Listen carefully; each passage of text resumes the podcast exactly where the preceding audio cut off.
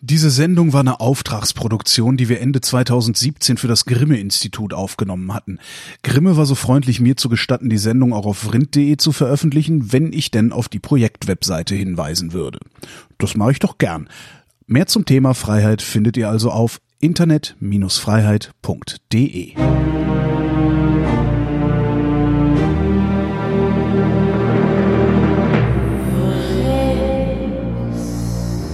Wer redet, ist nicht tot.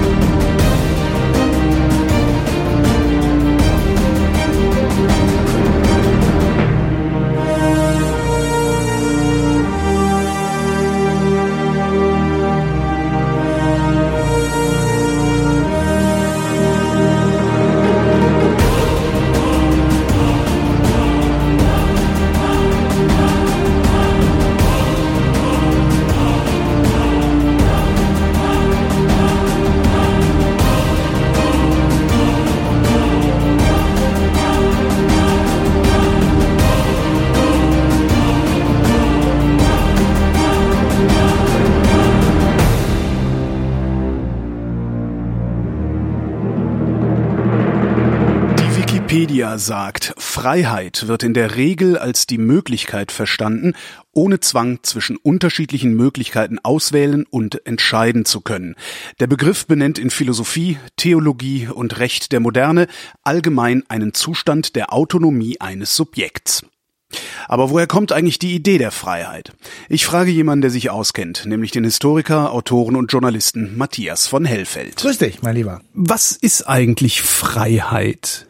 Ja, also ich habe mich ja so ein bisschen mit Geschichte beschäftigt und habe so auch in der Antike natürlich herumgeforscht und gesucht und dabei bin ich zu der relativ simplen Erkenntnis gelangt, dass Freiheit eigentlich immer schon das Ziel von Handlungen war. Und man kann auch sagen, der Antrieb von Menschen etwas zu tun. Also wenn eine Menschengruppe oder einzelne Menschen unfrei sind, dann kann man die Uhr nachstellen oder den berühmten Wecker. Es wird dann bald dazu kommen, dass die versuchen, sich zu befreien.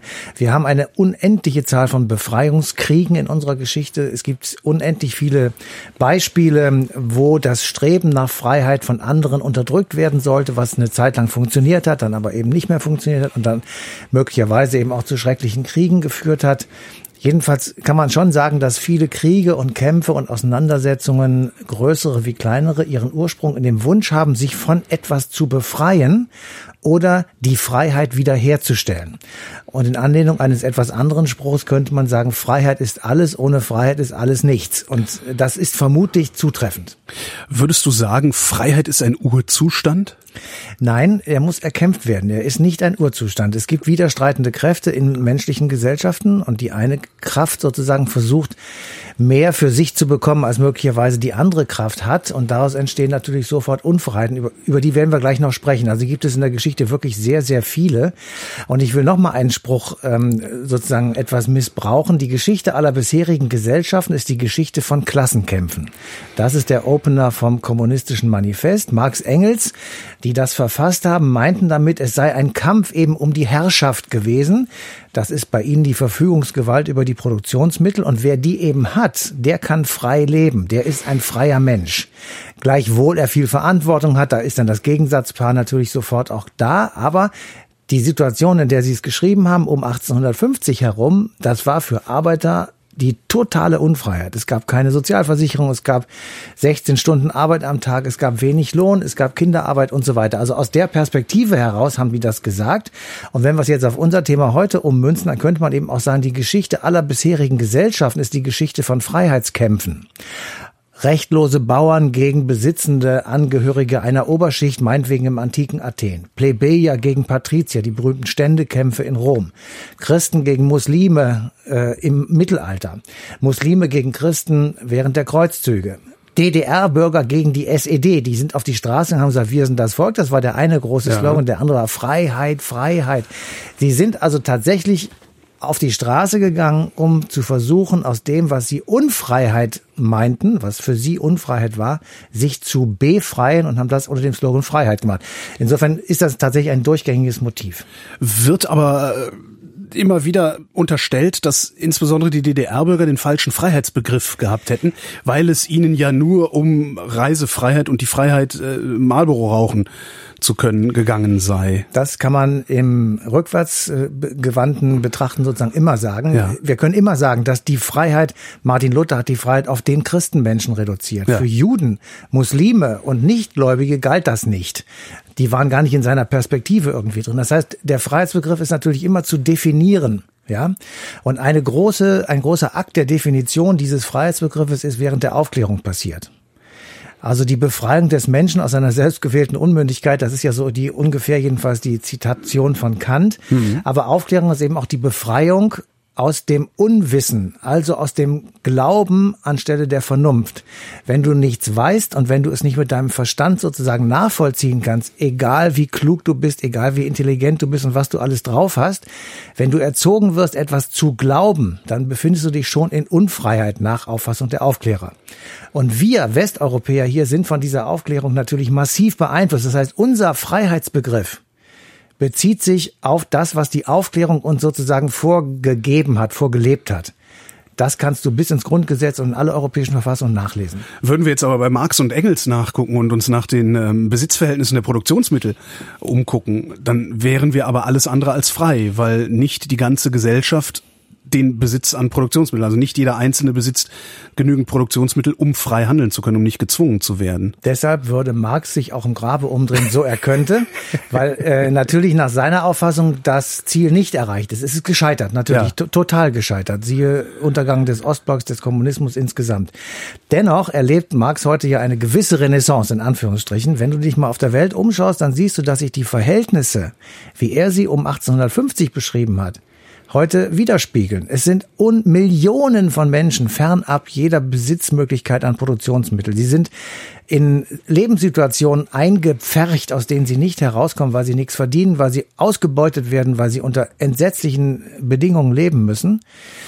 Nicht hier in Deutschland und nicht in Europa, aber natürlich in Afrika, in Asien und so weiter gibt es viele Länder, die vom Elend geradezu gezeichnet sind. Und es gibt nicht wenige, die mahnend den Finger heben und sagen, die Freiheit ist tatsächlich bedroht durch diese soziale Ungleichheit, die, und da kann ich dir in der Geschichte Dutzende von Beispielen erzählen, die immer, immer dazu geführt haben, dass diejenigen, die sich unfrei fühlten und die von den, sagen wir jetzt mal, Produktionsmitteln massiv ferngehalten werden, sich dann irgendwann zur Wehr setzen. Das ist ja auch die Theorie, die Marx dann irgendwann mal ähm, niedergeschrieben hat und, und ausgeführt hat. Sie ist bisher nicht eingetreten, weil möglicherweise kann man sagen, wenigstens in Europa der Kapitalismus etwas intelligenter war und eben Möglichkeiten geschaffen hat, die Menschen zum Schein oder auch tatsächlich an den produktiven Möglichkeiten zu beteiligen. Wenn wir jetzt über Freiheit reden, äh, mal abgesehen von Marx und Engels, die ja schon sehr, sehr spät in der Geschichte waren, wer hat das überhaupt erfunden? Also ja. es, irgendwann muss ja irgendwo so eine Ideengeschichte der Freiheit mal entstanden sein. Irgendwer muss ja mal gesagt haben, irgendetwas stimmt nicht und der Zustand, den ich herstellen will, also von dem ich der Meinung bin, dass er jetzt stimmig sei, der sei Freiheit. Jetzt sage ich dir was. Okay. Ähm, der Erfinder sind nicht die Schweizer, sondern ein Mensch, den es vielleicht gar nicht gegeben hat. Das ist natürlich völlig irre. Homer. Ja, Homer hat es vielleicht gar nicht gegeben. Du das weiß man nicht. Ach. Ähm, der hat gelebt, angeblich jedenfalls im achten Jahrhundert vor Christus. Ja. Und ähm, der hat geschrieben, Freiheit ist für den Menschen ein Zustand, in dem er durch keine äußere Gewalt behindert wird. Das heißt also, er kann tun, was er will. Zitat, aus dem Antrieb der eigensten Natur tätig sein. Das heißt, der Mensch hat bestimmte Fähigkeiten. Die sind natürlich im Laufe der Evolutionsgeschichte verändert und verbessert, meinetwegen, und in eine andere Richtung gegangen, aber er hat immer bestimmte Möglichkeiten. Homer bezieht das zurück auf die Natur. Wenn du dich im Einklang mit dem befindest, was du in der Natur sozusagen bekommst, aus der Natur erhalten hast oder weiterentwickelt hast und das ohne Einschränkung durch einen anderen einsetzen kannst, dann befindest du dich im Zustand der Freiheit. Das ist zunächst einmal ein personaler Freiheitsbezug. Das hat noch nichts mit Gesellschaften zu tun, das hat noch nichts mit Freiheitskämpfen etc. Okay. zu tun. Ich wollte gerade sagen, aber du kannst ja jetzt nicht einfach tun lassen, was du willst, weil ähm, das findet ja seine Grenzen bei der Freiheit des anderen. Aber So gut, wenn er es. das nur auf das Individuum bezieht, dann funktioniert's noch. Hauptsächlich im 8. Jahrhundert vor Christus lebten noch nicht so viele Menschen. Das heißt, du konntest da schon mehr Dinge ja. tun, die du eigentlich wirklich machen wolltest. Der nächste, der dazu zu nennen wäre, ist ein griechischer Dichter namens Sophokles. Äh, Der erlebte im 5., also 300 Jahre später, im 5. Jahrhundert vor Christus. Und der entwickelte aus dem, was Homer zugeschrieben wird, den Begriff autonom als den Begriff für die höchste Freiheit. Freiheit heißt dann, alles das, was durch die Natur bestimmt war und unfrei war, alles das, was durch Gesetze herbeigeführt wurde. Da kommt zum ersten Mal hinein Gesellschaften. Gesellschaften müssen sich organisieren, Gesellschaften oder Gruppen von Menschen müssen Regeln entwickeln, die gibt es immer schon. Wir nennen das heute Gesetze, Verfassung, was auch immer. Natürlich hat es das früher auch schon gegeben. Sagt, Uralte gibt's uralte Gesetzessammlungen, da kann man das alles nachlesen. Und in dem Moment, wo du also Gesetze aufstellen musst, Regeln festlegen musst, bist du sozusagen in deiner Freiheit beschnitten. Laut Sophokles ist das ein Zustand der Unfreiheit.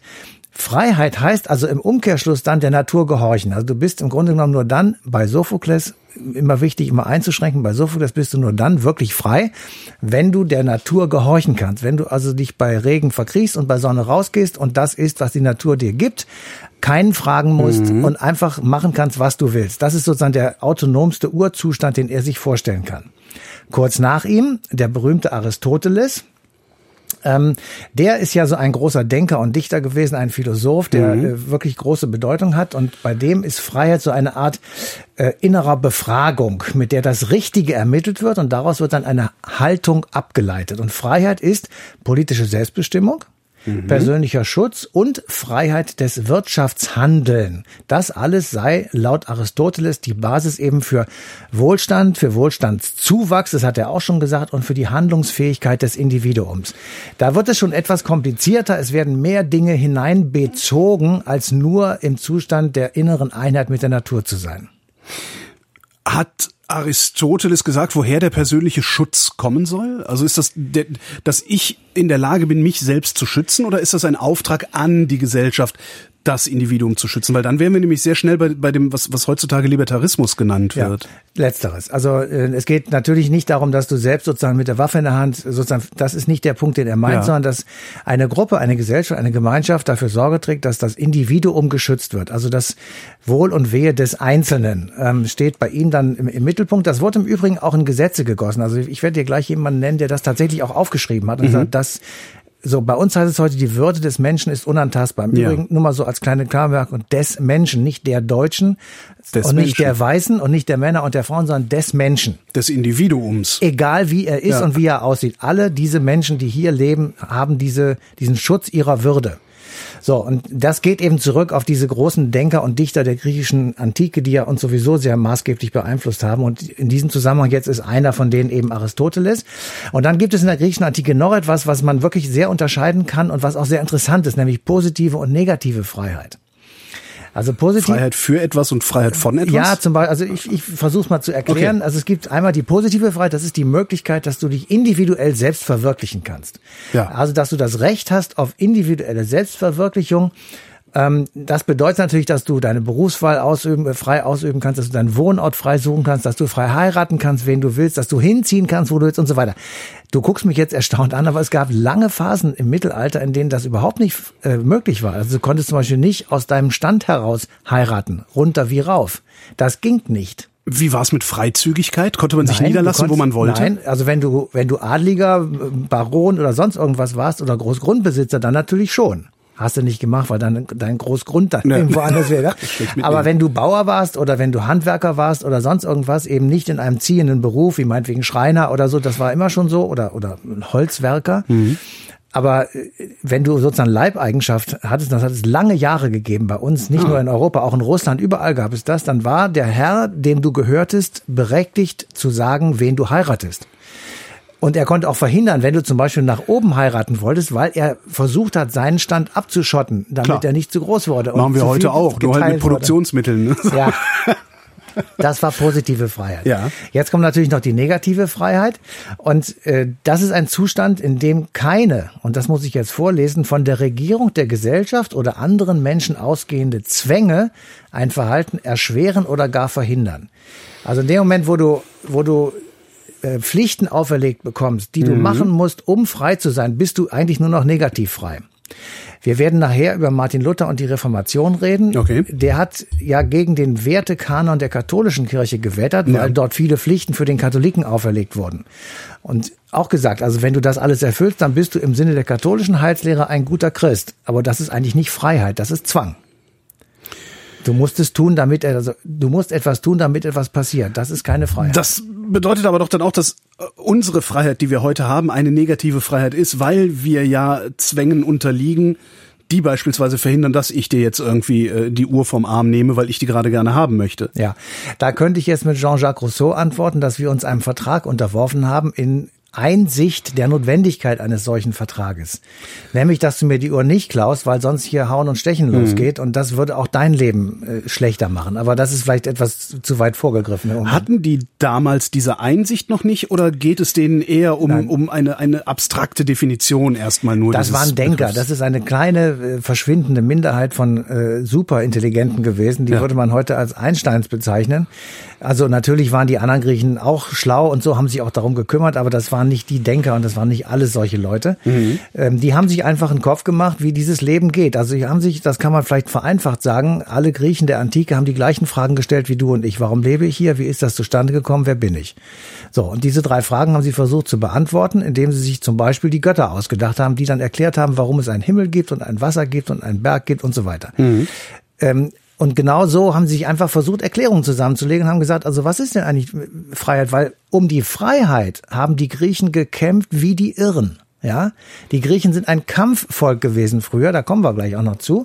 Und ähm, in, im, im Grunde genommen war das kein kein reines Gut an sich, sondern es war die Beschreibung eines Lebenszustandes, den die für gut befunden haben und den sie auf jeden Fall erhalten wollten. Und ähm, Trotzdem muss man natürlich sagen, dass, dass Freiheit im, im Sinne, wie wir es hier gerade genannt haben, natürlich auch ein Privileg für die Gelehrten und für die Reichen war und für diejenigen, die sagen konnten, äh, ich mache das. Die, die äh, großen sozialen Kämpfe, die in Griechenland und in Rom auch stattgefunden haben, die sind natürlich darin begründet, dass das theoretisch war. Ja. Ja, und dass die Bauern und die Handwerker und die kleinen Leute, würde man heute sagen, natürlich überhaupt keine Freiheit hatten, sondern dass sie abhängig waren. Die waren Sklaven, das waren Leibeigene und deren Kinder waren es bis zum dritten Glied auch. Insofern äh, kann man nicht von nicht ernsthaft von Freiheit reden. Aber immerhin äh, haben diese Ideen ja Argumente dafür geliefert, sich gegen die Unfreiheit aufzulehnen. Also zu sagen, wa- warum bin ich hier überhaupt Leibeigener? Warum, mit Ja, welchem Recht Natürlich. Erlegst du mir denn eigentlich hier Zwänge auf? Also es gibt Ja. viele große Leute, dazu, zu denen gehöre ich nicht, die Philosophie beherrschen, äh, die sagen, alles, was nach den drei großen Platon, Sokrates, Aristoteles gekommen ist, sind im Grunde nur noch Fußnoten zur Philosophie, weil das die Basis ist von den dreien gelegt worden. Und dazu gehört genau das, dass du eben sagst, ich muss mich mit etwas theoretisch beschäftigen und ne, habe keinen Anspruch darauf, dass das jetzt sofort in die Praxis umgesetzt wird. Das geht nicht. Aber es ist gedacht und etwas Gedachtes ist in der Welt. Und der, die Idee sozusagen, dass es, dass es Freiheit geben kann, reicht ja schon aus, um Leute in Gefängnissen im Apartheidskampf in Südafrika am Leben zu halten. Zum Beispiel Nelson Mandela, der Ja. natürlich genau davon geträumt hat. Und es dann hinterher dann Gott sei Dank auch noch erlebt hat. Aber das ist jetzt wirklich sehr weit vorgegriffen. Du sagst, äh, die Griechen haben wie wahnsinnig äh, für die Freiheit gekämpft, um die Freiheit gekämpft. Mit sich selbst gerungen oder nach außen hin da- gekämpft? Also das, äh, also wir fangen mal mit der griechischen Antike jetzt Ja. ein bisschen an, um mal so ein bisschen detaillierter zu kommen. Da müssen wir erstmal zwei Dinge erklären vorher. Und die gehen genau in diese Frage. Nämlich, wenn wir sagen Griechenland, dann meinen wir Attika. Also die attische Demokratie, also das große Gebiet rund um Athen. Es gab auf den äh, griechischen Inseln und auf dem Festland ganz, ganz viele Polis. Das sind kleine Dörfchen gewesen, sage ich jetzt einfach mal, mit 2.000, 3.000 Menschen, wenn es hochkommt ähm, oft auch weniger. Und es gab halt Metropolis, die waren dann sozusagen die Hauptstädte. Daher kommen unsere heutigen Metropolen. Und eine dieser Metropolis war eben Athen. Und in Athen ist das sozusagen äh, erdacht und ergründet worden, worauf wir uns heute im Westen beziehen. Das Gegenteil war in Sparta. Ja, du sagst heute spartanische Erziehung, das Ja. ist sehr dürftig, da gibt's wenig zu essen und genau. viel Sport. Wenig zu essen, viel Dresche. Viel, na, Dresche auch, ja. Aber jedenfalls, das war eine Militärdiktatur. Danach streben wir nicht. Okay, Ja, das, ja. Ähm, da war alles ähm, erzieherische, alle, alle Dinge, die mit Kindern passieren, waren dem Militärischen unterstellt, weil sie sehr wehrhaft sein mussten, weil sie viele Feinde hatten und so weiter. Es, es hatte schon seine Begründung. Ist auch sehr spannend, sich anzuschauen, was in Sparta passiert ist. Aber Athen ist das, wonach wir sozusagen streben. Das muss man wirklich wissen. Gibt nicht es- Griechenland pauschal. Gibt es Gesellschaften, die nach spartanischen Verhältnissen streben? Oder ist der Zug abgefahren? Also, heute, also es gibt immer mal wieder Leute, ja. die denken, dass jetzt irgendwie eine Militärdiktatur eine bessere äh, Lösung wäre. Aber ganze Gesellschaften? Nein, das kann ich mir nicht vorstellen. Das geht auch immer nur im Kleinen. Also mhm. wir sind, wir reden hier von 80 Millionen in Deutschland und ich weiß nicht 280 oder 300 Millionen in Amerika. Da geht das natürlich nicht. Ja, ja. Aber wenn du so eine kleine Stadt, vergleichsweise kleine Stadt wie Sparta nimmst, äh, wo es dann noch drei, vier starke Gestalten gibt, die möglicherweise das Sagen haben, dann geht es natürlich. Wie groß war Sparta? Weiß man das? Ach, ja, ich weiß jetzt nicht aus dem Kopf, aber ähm, ein paar tausend Leute sind das am ah, okay. Anfang gewesen. Okay. Ähm, jedenfalls nicht so äh, wie wir. Wir beziehen uns jetzt auf das attische Griechenland, also auf Attika, mhm. die Region rund um Griechenland. Und ähm, ich will mal zitieren Christian Mayer, das ist ein sehr berühmter und ehrwürdiger deutscher Althistoriker, der hat ähm, über die attischen Griechen gesagt, dass sie die Kultur der Freiheit etabliert haben. Und das meinte, Zitat, diese Kultur der Freiheit war die ernsthafte Bereitschaft, sich selber und die Welt der Götter, die bis dahin das Leben der Griechen bestimmt hatten, radikal in Frage zu stellen. Punkt, Zitat Ende, um daraus etwas Neues, nämlich etwas Freies zu schaffen. Sie haben gesagt, dass das Denken sozusagen, dass alles, was wir bisher gedacht und gewusst haben, falsch sein könnte ist eine okay. Kultur der Freiheit. Sie haben nicht gesagt, die Götter gibt es gar nicht, wir schaffen nein, nein. die jetzt ab, sondern Sie haben nur geguckt, gibt es die wirklich? Also Sie haben es in Frage gestellt ja. und das ist etwas ganz Großes. Wenn ja. du nichts in Frage stellst, wird es immer so bleiben. Ja. Und diese alten Griechen, ja, die zweieinhalbtausend Jahre vor uns gelebt haben, die haben diese Frage schon so beantwortet, sagen, nein, wir müssen es in Frage stellen. Wir mhm. müssen einfach gucken, ähm, ob sozusagen das stimmt, was uns unsere Großeltern und noch weiter so erzählt haben mit all den Göttern, die es ja alle gar nicht gegeben hat und die es auch heute nicht gibt. Mhm. Ähm, genauso diese Heldensagen von Odysseus und was da so alles war, das ist alles Quatsch. Aber er hat natürlich eine, ein Narrativ entwickelt, was sozusagen einen, einen Stolz verbreitet hat und den Leuten äh, gesagt hat, wir sind ein stolzes, großes, freies Volk und wir lassen uns von niemandem unterkriegen. Daraus folgte nämlich im Umkehrschluss, dass sie sich tatsächlich mit jedem rumgeprügelt haben, der versucht hat, ihre Freiheit zu beschneiden. Dorf gegen Dorf, Stamm gegen Stamm, Metropolis gegen Metropolis, Athen gegen Sparta. Und ähm, damit sozusagen äh, ist für, für die Griechen, für die alten Griechen, kann man wirklich sagen, dass Gut Freiheit ist extrem oben auf der Stufenleiter der Werte, die sie unbedingt verteidigen wollen. Hatte äh, die attische Demokratie einen Expansionsdrang, also so einen missionarischen Eifer dann auch zu sagen, wir bringen jetzt die Freiheit beispielsweise nach Sparta oder nach keine Ahnung, was ist da noch sogar? Also am Schluss schon, äh, als man als man groß wurde, schon, aber zunächst einmal nicht, äh, weil das tatsächlich auch ein Verteidigungsmodus mhm. war. Man war im Grunde genommen äh, unter dauerhafter Verteidigung, weil eben äh, das griechische Lebensmodell natürlich sehr fragil war und es war natürlich auch bedroht. Also auch in der damaligen Welt, 500 Jahre vor Christus, ähm, gab es natürlich ähm, Gegner, Perser zum Beispiel. Das war ein riesiges Reich. Das ging von der kleinen asiatischen Küste bis weit in den Hindukusch hinein. Das waren mehrere tausend Kilometer ins Landesinnere, währenddessen dieses kleine, poplige Griechenland natürlich dazu gerade äh, als Fußnote auch drin hätte verschwinden können. Insofern, und die Perser waren gegen die attischen Griechen und gegen Griechenland insgesamt. Insofern hatten sie tatsächlich sehr viel damit zu tun, ähm, ihre Freiheit sozusagen zu ähm, verteidigen. Und was eben auch passierte, sie haben im Inneren sich reformiert. Also man muss wirklich vor diesen, vor dieser attischen Demokratie, da kann man wirklich nur den Hut ziehen, weil sie haben tatsächlich Dinge im Stichwort Freiheit äh, für uns hinterlassen, die wir heute noch praktizieren. Also da ist im Grunde genommen exakt dasselbe, was wir von da haben, haben machen wir heute noch. Der Name, der damit verbunden ist, ist Solon. Mhm. Solon ist ein Archont. Ein Archont war äh, im alten Athen einer der, der höchste Beamte der Stadt. Wir würden sagen, regierender Bürgermeister. Dorfschulze. So.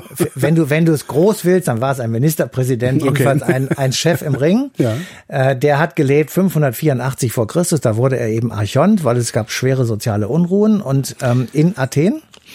Und sein Vorgänger ist ein noch berühmterer, nämlich Drakon. Also wenn du Dra die drakonische Strafe, mein Lieber, du wieder was erfasst. gelernt. also Drakon hat tatsächlich, deswegen nennt man sie so drakonisch ähm, starke Gesetze ähm, erlassen und hat also sehr massiv sozusagen diese Gesetze durchgesetzt. Und Solon ähm, und die Menschen, die zu der Zeit lebten, also 600 Jahre vor Christus ungefähr, haben gemerkt, dass also so geht es nicht mehr. Wir müssen etwas ändern. Und der hat ähm, Dinge gemacht, die wirklich ähm, für damalige Verhältnisse absolut revolutionär waren. Er hat als erstes die Schuldsklaverei abgeschafft. Das bedeutet, du hast dich verspekuliert oder du hast zwei schlechte Ernten gehabt und kannst jedenfalls nicht mehr genug Ertrag erwirtschaften, um deine Familie zu ernähren, deine Schulden zu bezahlen etc. Dann kommt irgendeiner und sagt, du hör mal zu, ähm, ich biete dir so und so viel Liter Olivenöl und noch ein bisschen davon und hiervon und dieses und dann kriege ich dein Land und du arbeitest auf dem Land weiter für einen Bruchteil dessen, was du eigentlich verdienen würdest. Dafür bist du deine Schulden aber los. Festanstellung nennt man das heutzutage. Ne? Ich bin immer noch bei Marx, entschuldige. Ja, ähm, das war allerdings eher weniger, das war eher Sklaverei, was daraus äh, kam. Und er hat gesagt, ähm, diese Sklaverei ist von nun an verboten. Es gibt keine, also keine Rückzahlung mehr durch den Körper. So, so wurde das damals definiert. Und das bedeutet, es gab nie wieder den Verlust persönlicher Freiheit durch Armut.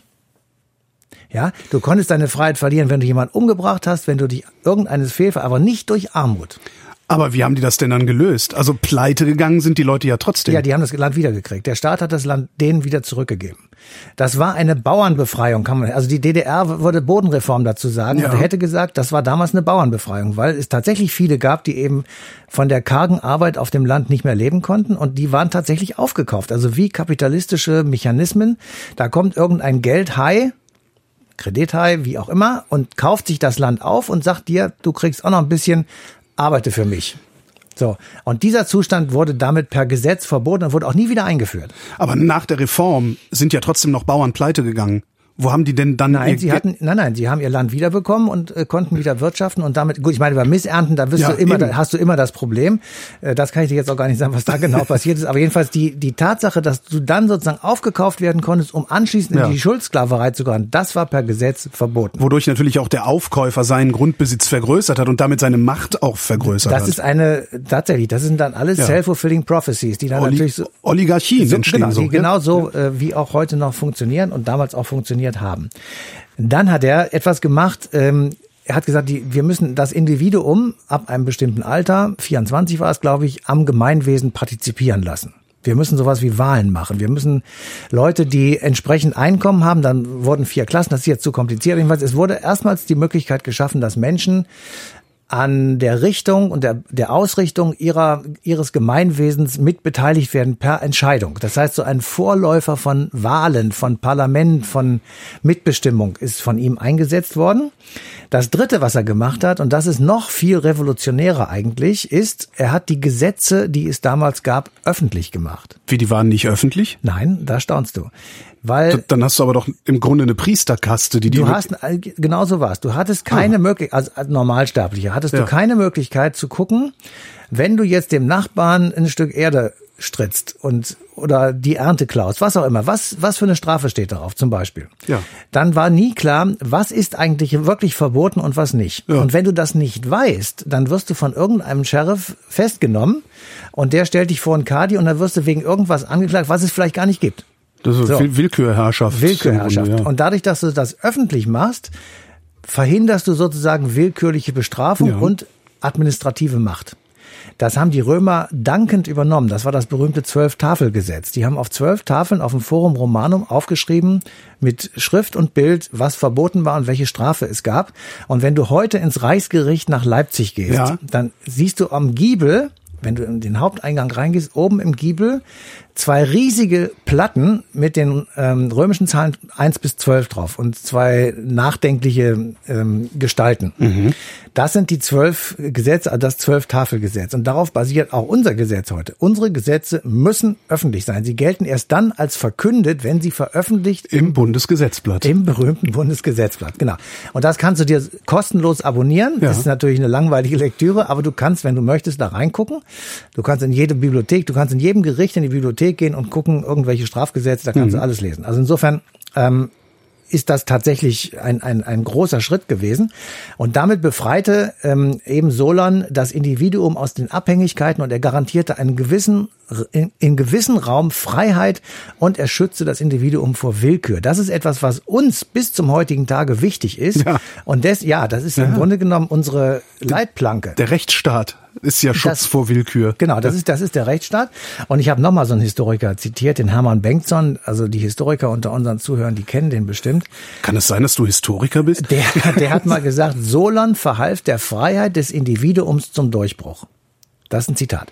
Und damit ist im Grunde genommen genau das gemeint, worum es heute geht. Also zum ersten Mal nämlich bei Solon, 600 vor Christus, das musst du dir immer vorstellen, das sind 2600 Jahre her, das ist schon ordentlich lang. Ich wollte gerade sagen, das ist gar nicht so viel Zeit. Ja, aber das Wenn du das jetzt gemessen an, an der Menschheitsgeschichte, also Naja, also das sind vielleicht zehn Prozent oder so. Das mag schon sein, aber wir haben nicht wesentlich weiter zurück irgendwelche Überlieferungen. Wir Ja. wissen natürlich dann nicht so richtig viel, aber zum ersten Mal, und das ist eben auch wichtig für uns heute, steht das Ich sozusagen im Mittelpunkt. Und da lege ich großen Wert drauf, weil das Ich bedeutet jetzt nicht ich persönlich oder du, sondern dass ich als Mensch, ich, ich als äh, individuelles äh, Wesen stehe im Mittelpunkt allen staatlichen Handelns. Also das ist der Staat, die Personen, die Politikerinnen und Politiker haben sich gefälligst für unser Wohl einzusetzen, für deins und meins. Ja. Und nicht für irgendein Ismus, nicht für irgendeine Religion und nicht für irgendeine Ideologie, egal welche, sondern es muss ausschließlich darum gehen, dass es dem Ich gut geht. Also das Gesellschaft ist dafür da, dass die Individuen in dieser Gesellschaft gut leben können. Dafür müssen sie Pflichten übernehmen. Das ist die Kehrseite dieser Freiheit. Das ist ja klar. Aber Naja, das wäre ja die Verantwortung. Ne? Mit, mit. Freiheit kommt Verantwortung. Und Absolut. Verantwortung unbedingt. schlägt sich ja dann letztlich auch wieder in Gesetzen nieder, in denen drin Genau. steht, dass ich dir nicht auf den Keks gehe, damit du mir nicht auf den Keks gehst. Genau. ne? Also- Und wenn wir das nicht machen würden, dann wäre hier tatsächlich Hauen und Stechen. Das Ja. wäre keine gute Situation. Das heißt, wir haben da, wir haben diesen Mann tatsächlich etwas zu verdanken. Und jetzt kommt es wirklich. Also äh, wir sind hier nicht die klügsten. Äh, Alle Menschen vor uns haben die gleichen Intelligenzquotienten gehabt. Die haben sich das alles auch schon gefragt. Und ich will jetzt mal einfach nur zwei Beispiele rausnehmen. Ungefähr um 1500 herum haben die Humanisten in Europa ähm, gelebt und haben viele kluge Dinge gesagt. Und die haben sich zurückerinnert auf die griechische Antike und haben diesen, dieses Individuum, die Freiheit und die Ausbildung und die Würde des Individuums ist zentraler Bestandteil des Humanismus. Wer war ein Kind des Humanismus? Genau, Martin Luther. Was hat Martin Luther gesagt? Der Gott hat einen direkten Draht zu Herrn Klein, zu dir. Du brauchst keinen Priester, ja. Du bist wichtig und Gott hat dich erkannt und dich angenommen in seiner Liebe, in seiner Güte, er verzeiht dir deine Fehler und so weiter. Und dadurch ist eben der Gott bei Luther ein liebender Gott. Natürlich konnte Gott auch böse werden, wenn du seine ähm, Güte sozusagen verneinst und, und ihn verhämst und, und äh, schlecht über ihn redest. Dann klar, hat er aber- Blitze geschickt, Dann genau. hat er Blitze geschickt. ähm, aber jedenfalls, da kommt dieser Gedanke wieder zurück. Und das finde ich sehr faszinierend, dass die Menschen mittlerweile jetzt vor 500 Jahren sich überlegt haben, was hat eigentlich der alte Solon gesagt? Was haben eigentlich die Philosophen gesagt? Wie haben die das eigentlich mit dem Individuum gesehen? Da gab es natürlich noch viele andere Schriften, nicht nur diesen Solon, aber das wird dann wieder ausgebuddelt, in damals moderne Form gepackt und es ist bis heute über, überstanden und hat bis heute überstanden, ist immer wieder in Frage gestellt worden. Also jede Form Faschismus, Kommunismus, Sozialismus, alle diese äh, Formen von Gesellschaftsorientierung, die in die Hose gegangen sind, ähm, haben das ja negiert. Im Kommunismus, im Sozialismus, auch im Faschismus gab es, ging es nur um die Masse. Ja. Ja.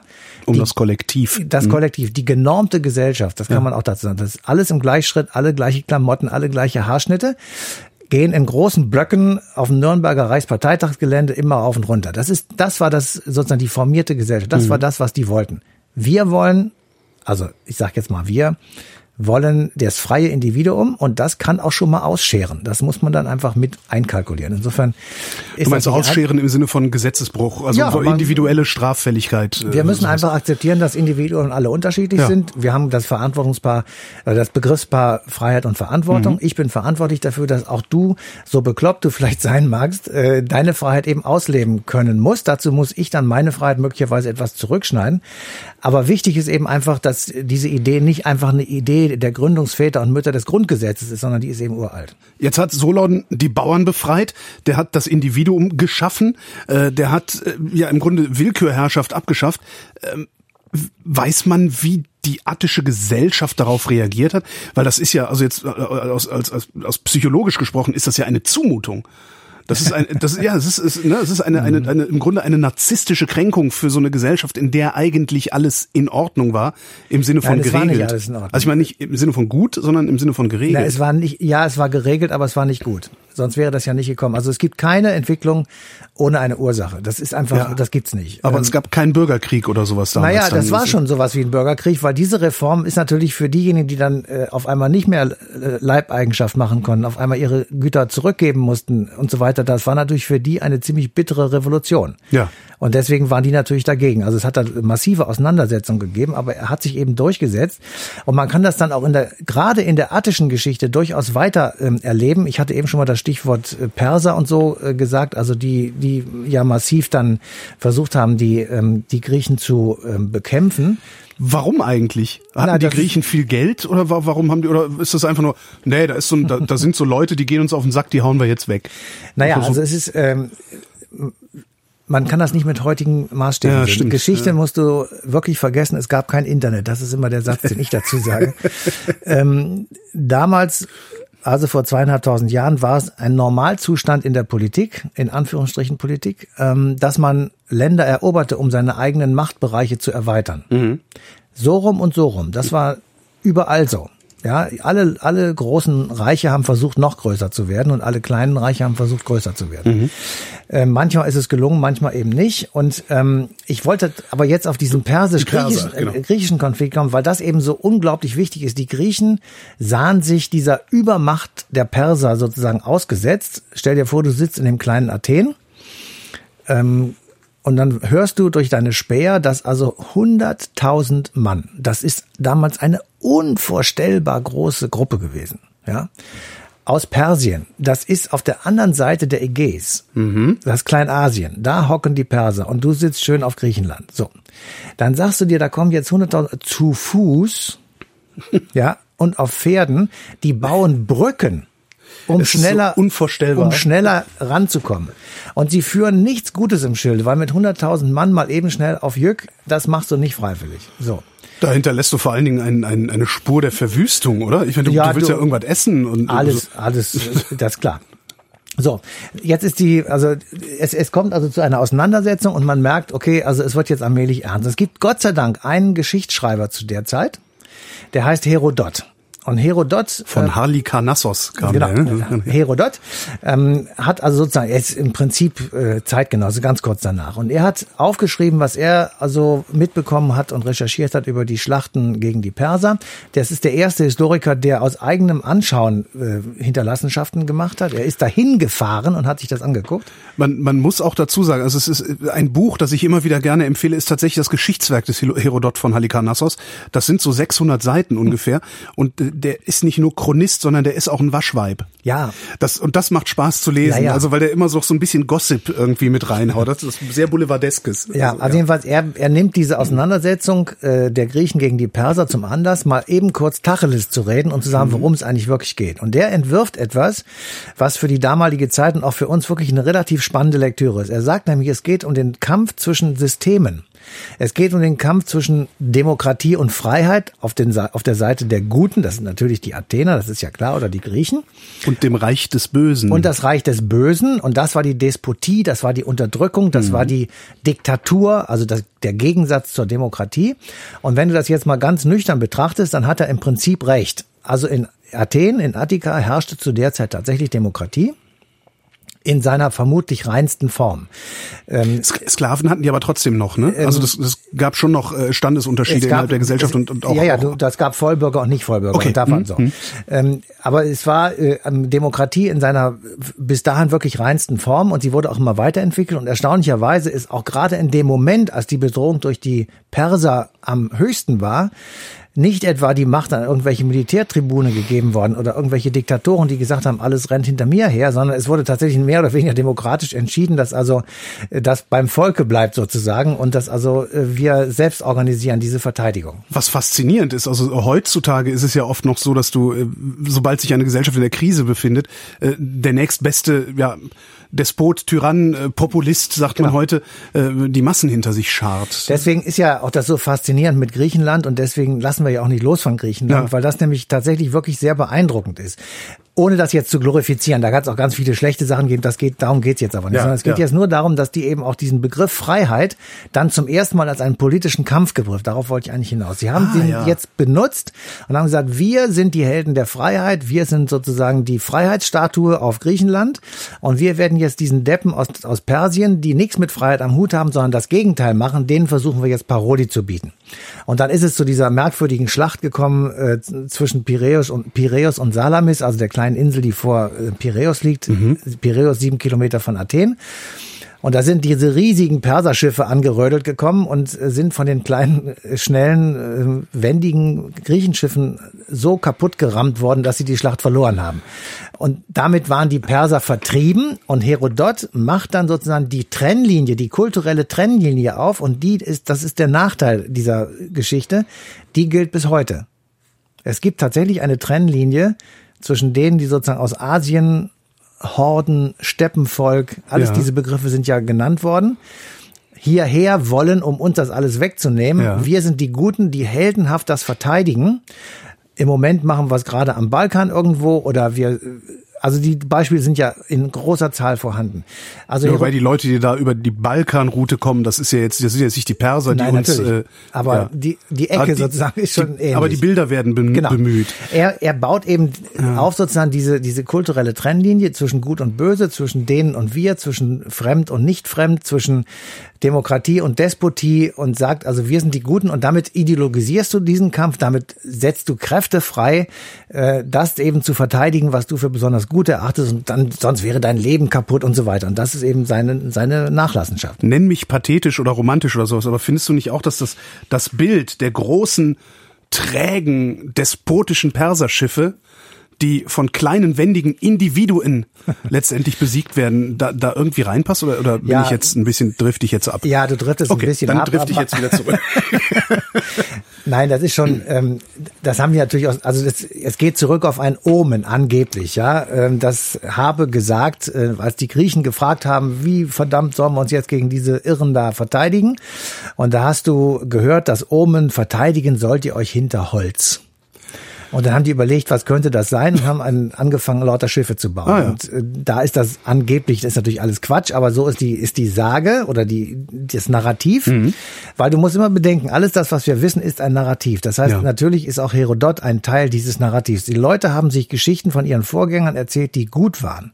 Das, was wir aus Europa heute lernen können, ist, wir müssen ein Narrativ haben, um er, zu erzählen, wie gut das eigentlich ist. Ja. Wie viel Freiheit uns durch dieses EU und Europa und was da alles mit zusammenhängt, einfach gewährt und erhalten wird. Wenn wir es immer nur madig machen, dann sage ich hier jetzt in aller Öffentlichkeit, das wird auf keinen Fall die EU überleben. Wir müssen ein positives Narrativ machen, was die Griechen gemacht haben. Hat es denn dazu geführt, dass die Perser dann irgendwann gesagt haben, so, hey, guck mal hier, wir sind die Griechen, guck mal, hier ist ein positives Narrativ, könnt ihr haben. Und dann haben die Perser gesagt, ach, das ist ja mal ein positives Narrativ, das übernehmen wir. Das ist ja nicht passiert. Nein, oder? das ist nicht passiert. Das Gegenteil Aber exportiert haben sie es ja trotzdem. Das ist das Gegenteil, ist, ist passiert. Oh. Erinner dich an Alexander, der, ähm, also die, die Perser haben, wie du richtig gesagt hast, auf dem Weg bis äh, zu, zur Insel Salamis und noch ein paar andere Schlachten. Marathon zum Beispiel ist da noch zu erwähnen. Ähm, natürlich in Griechenland, in Athen schwere Verwüstungen hinterlassen und die Griechen waren sauer und haben gesagt, das gibt irgendwann noch einen zurück auf die Nuss. Und äh, diese Revanche sozusagen, die wird dann von Alexander dem Großen äh, gemacht, der ehrlich gesagt kein Grieche, sondern ein Makedonier war und äh, deswegen sind Makedonier auch heute noch ganz stolz darauf, dass sie eben keine Griechen sind. Ähm, die Makedonier haben, also der Vater von ähm, Alexander, Philipp II., hat die Griechen unterworfen, weil die sich dann irgendwann gegenseitig auch alle fertig gemacht haben. Also Bruderkämpfe waren in Griechenland sehr äh, an der Tagesordnung. Und Alexander hat dann sozusagen diesen Schwur, ähm, den die Griechen mal irgendwann gegeben haben, äh, 323 ähm, ist er gestorben, also 336, glaube ich, hat er angefangen damit ähm, und hat diesen gewaltigen Alexanderzug gemacht, unter anderem mit der Schlacht bei Issos, 333 bei Issos Keilerei und äh, ist bis tatsächlich nach äh, Afghanistan gekommen. Und das alles zu Fuß und auf Pferden, das finde ich ja nötig. Habe noch meinen großen Respekt ab. Aber, aber die Demokratie hat er nicht im, im Nein, im aber er hat was gehabt, anderes. Ne? Doch, doch, er hat was, natürlich. Er Hat hatte er. eine Ideologie, nämlich den Hellenismus. Er wollte tatsächlich die griechische Kultur mit der persischen oder mit der Ideologie oder Kultur, die er dort vorfindet, wo er hingeht, vermischen. Es hat Massenhochzeiten gegeben und äh, natürlich ist die griechische Kultur von dieser orientalischen Kultur beeinflusst und die orientalische Kultur von der griechischen Kultur. Du kannst das im Übrigen sehen an der schönen Hafenstadt Alexandria. Das ist eine seiner 70 Städtegründungen, ähm, wo du ganz viele unterschiedliche kulturelle Einflüsse hast, weil eben dort ganz viele Leute gelebt haben, die eben aus diesem hellenistischen Umfeld kamen. Und ähm, insofern hat, hat er zumindest versucht, diesen Freiheitsbegriff weiter zu transportieren. Hat's funktioniert? Würdest du sagen, es hat funktioniert? Weil wenn, wenn ich heute was vielleicht ein Fehler ist.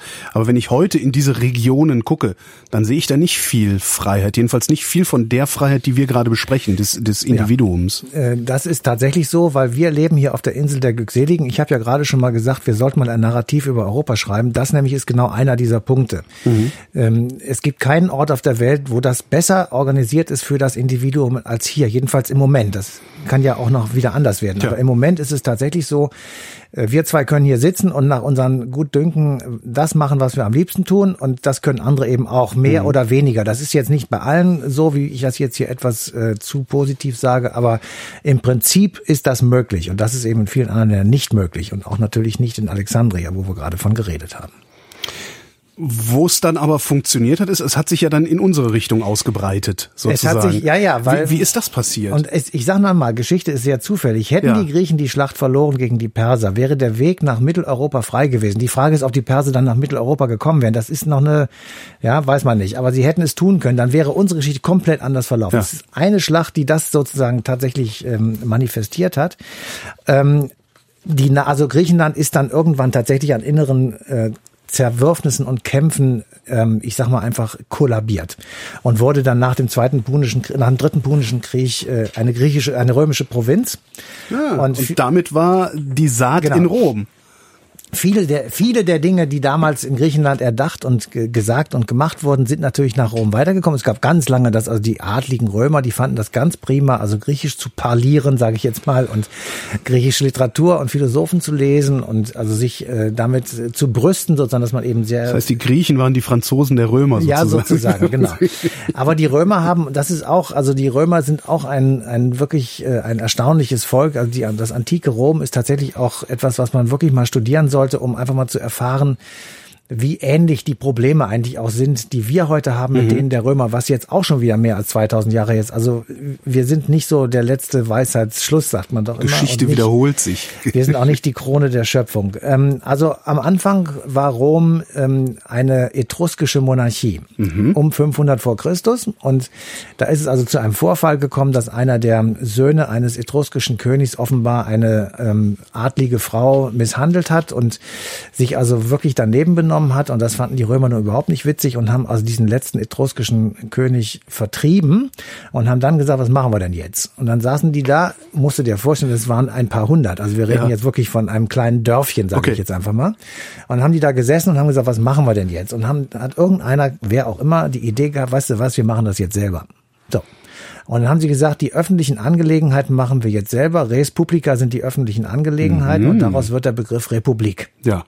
Und damit ist sozusagen ähm, ein Akt der Befreiung von Despotie, also weil die haben die etruskische Herrschaft natürlich als Despotie empfunden. Und auch da reden wir jetzt von einfachen Leuten, von Bauern und äh, Menschen, die eben nicht König waren.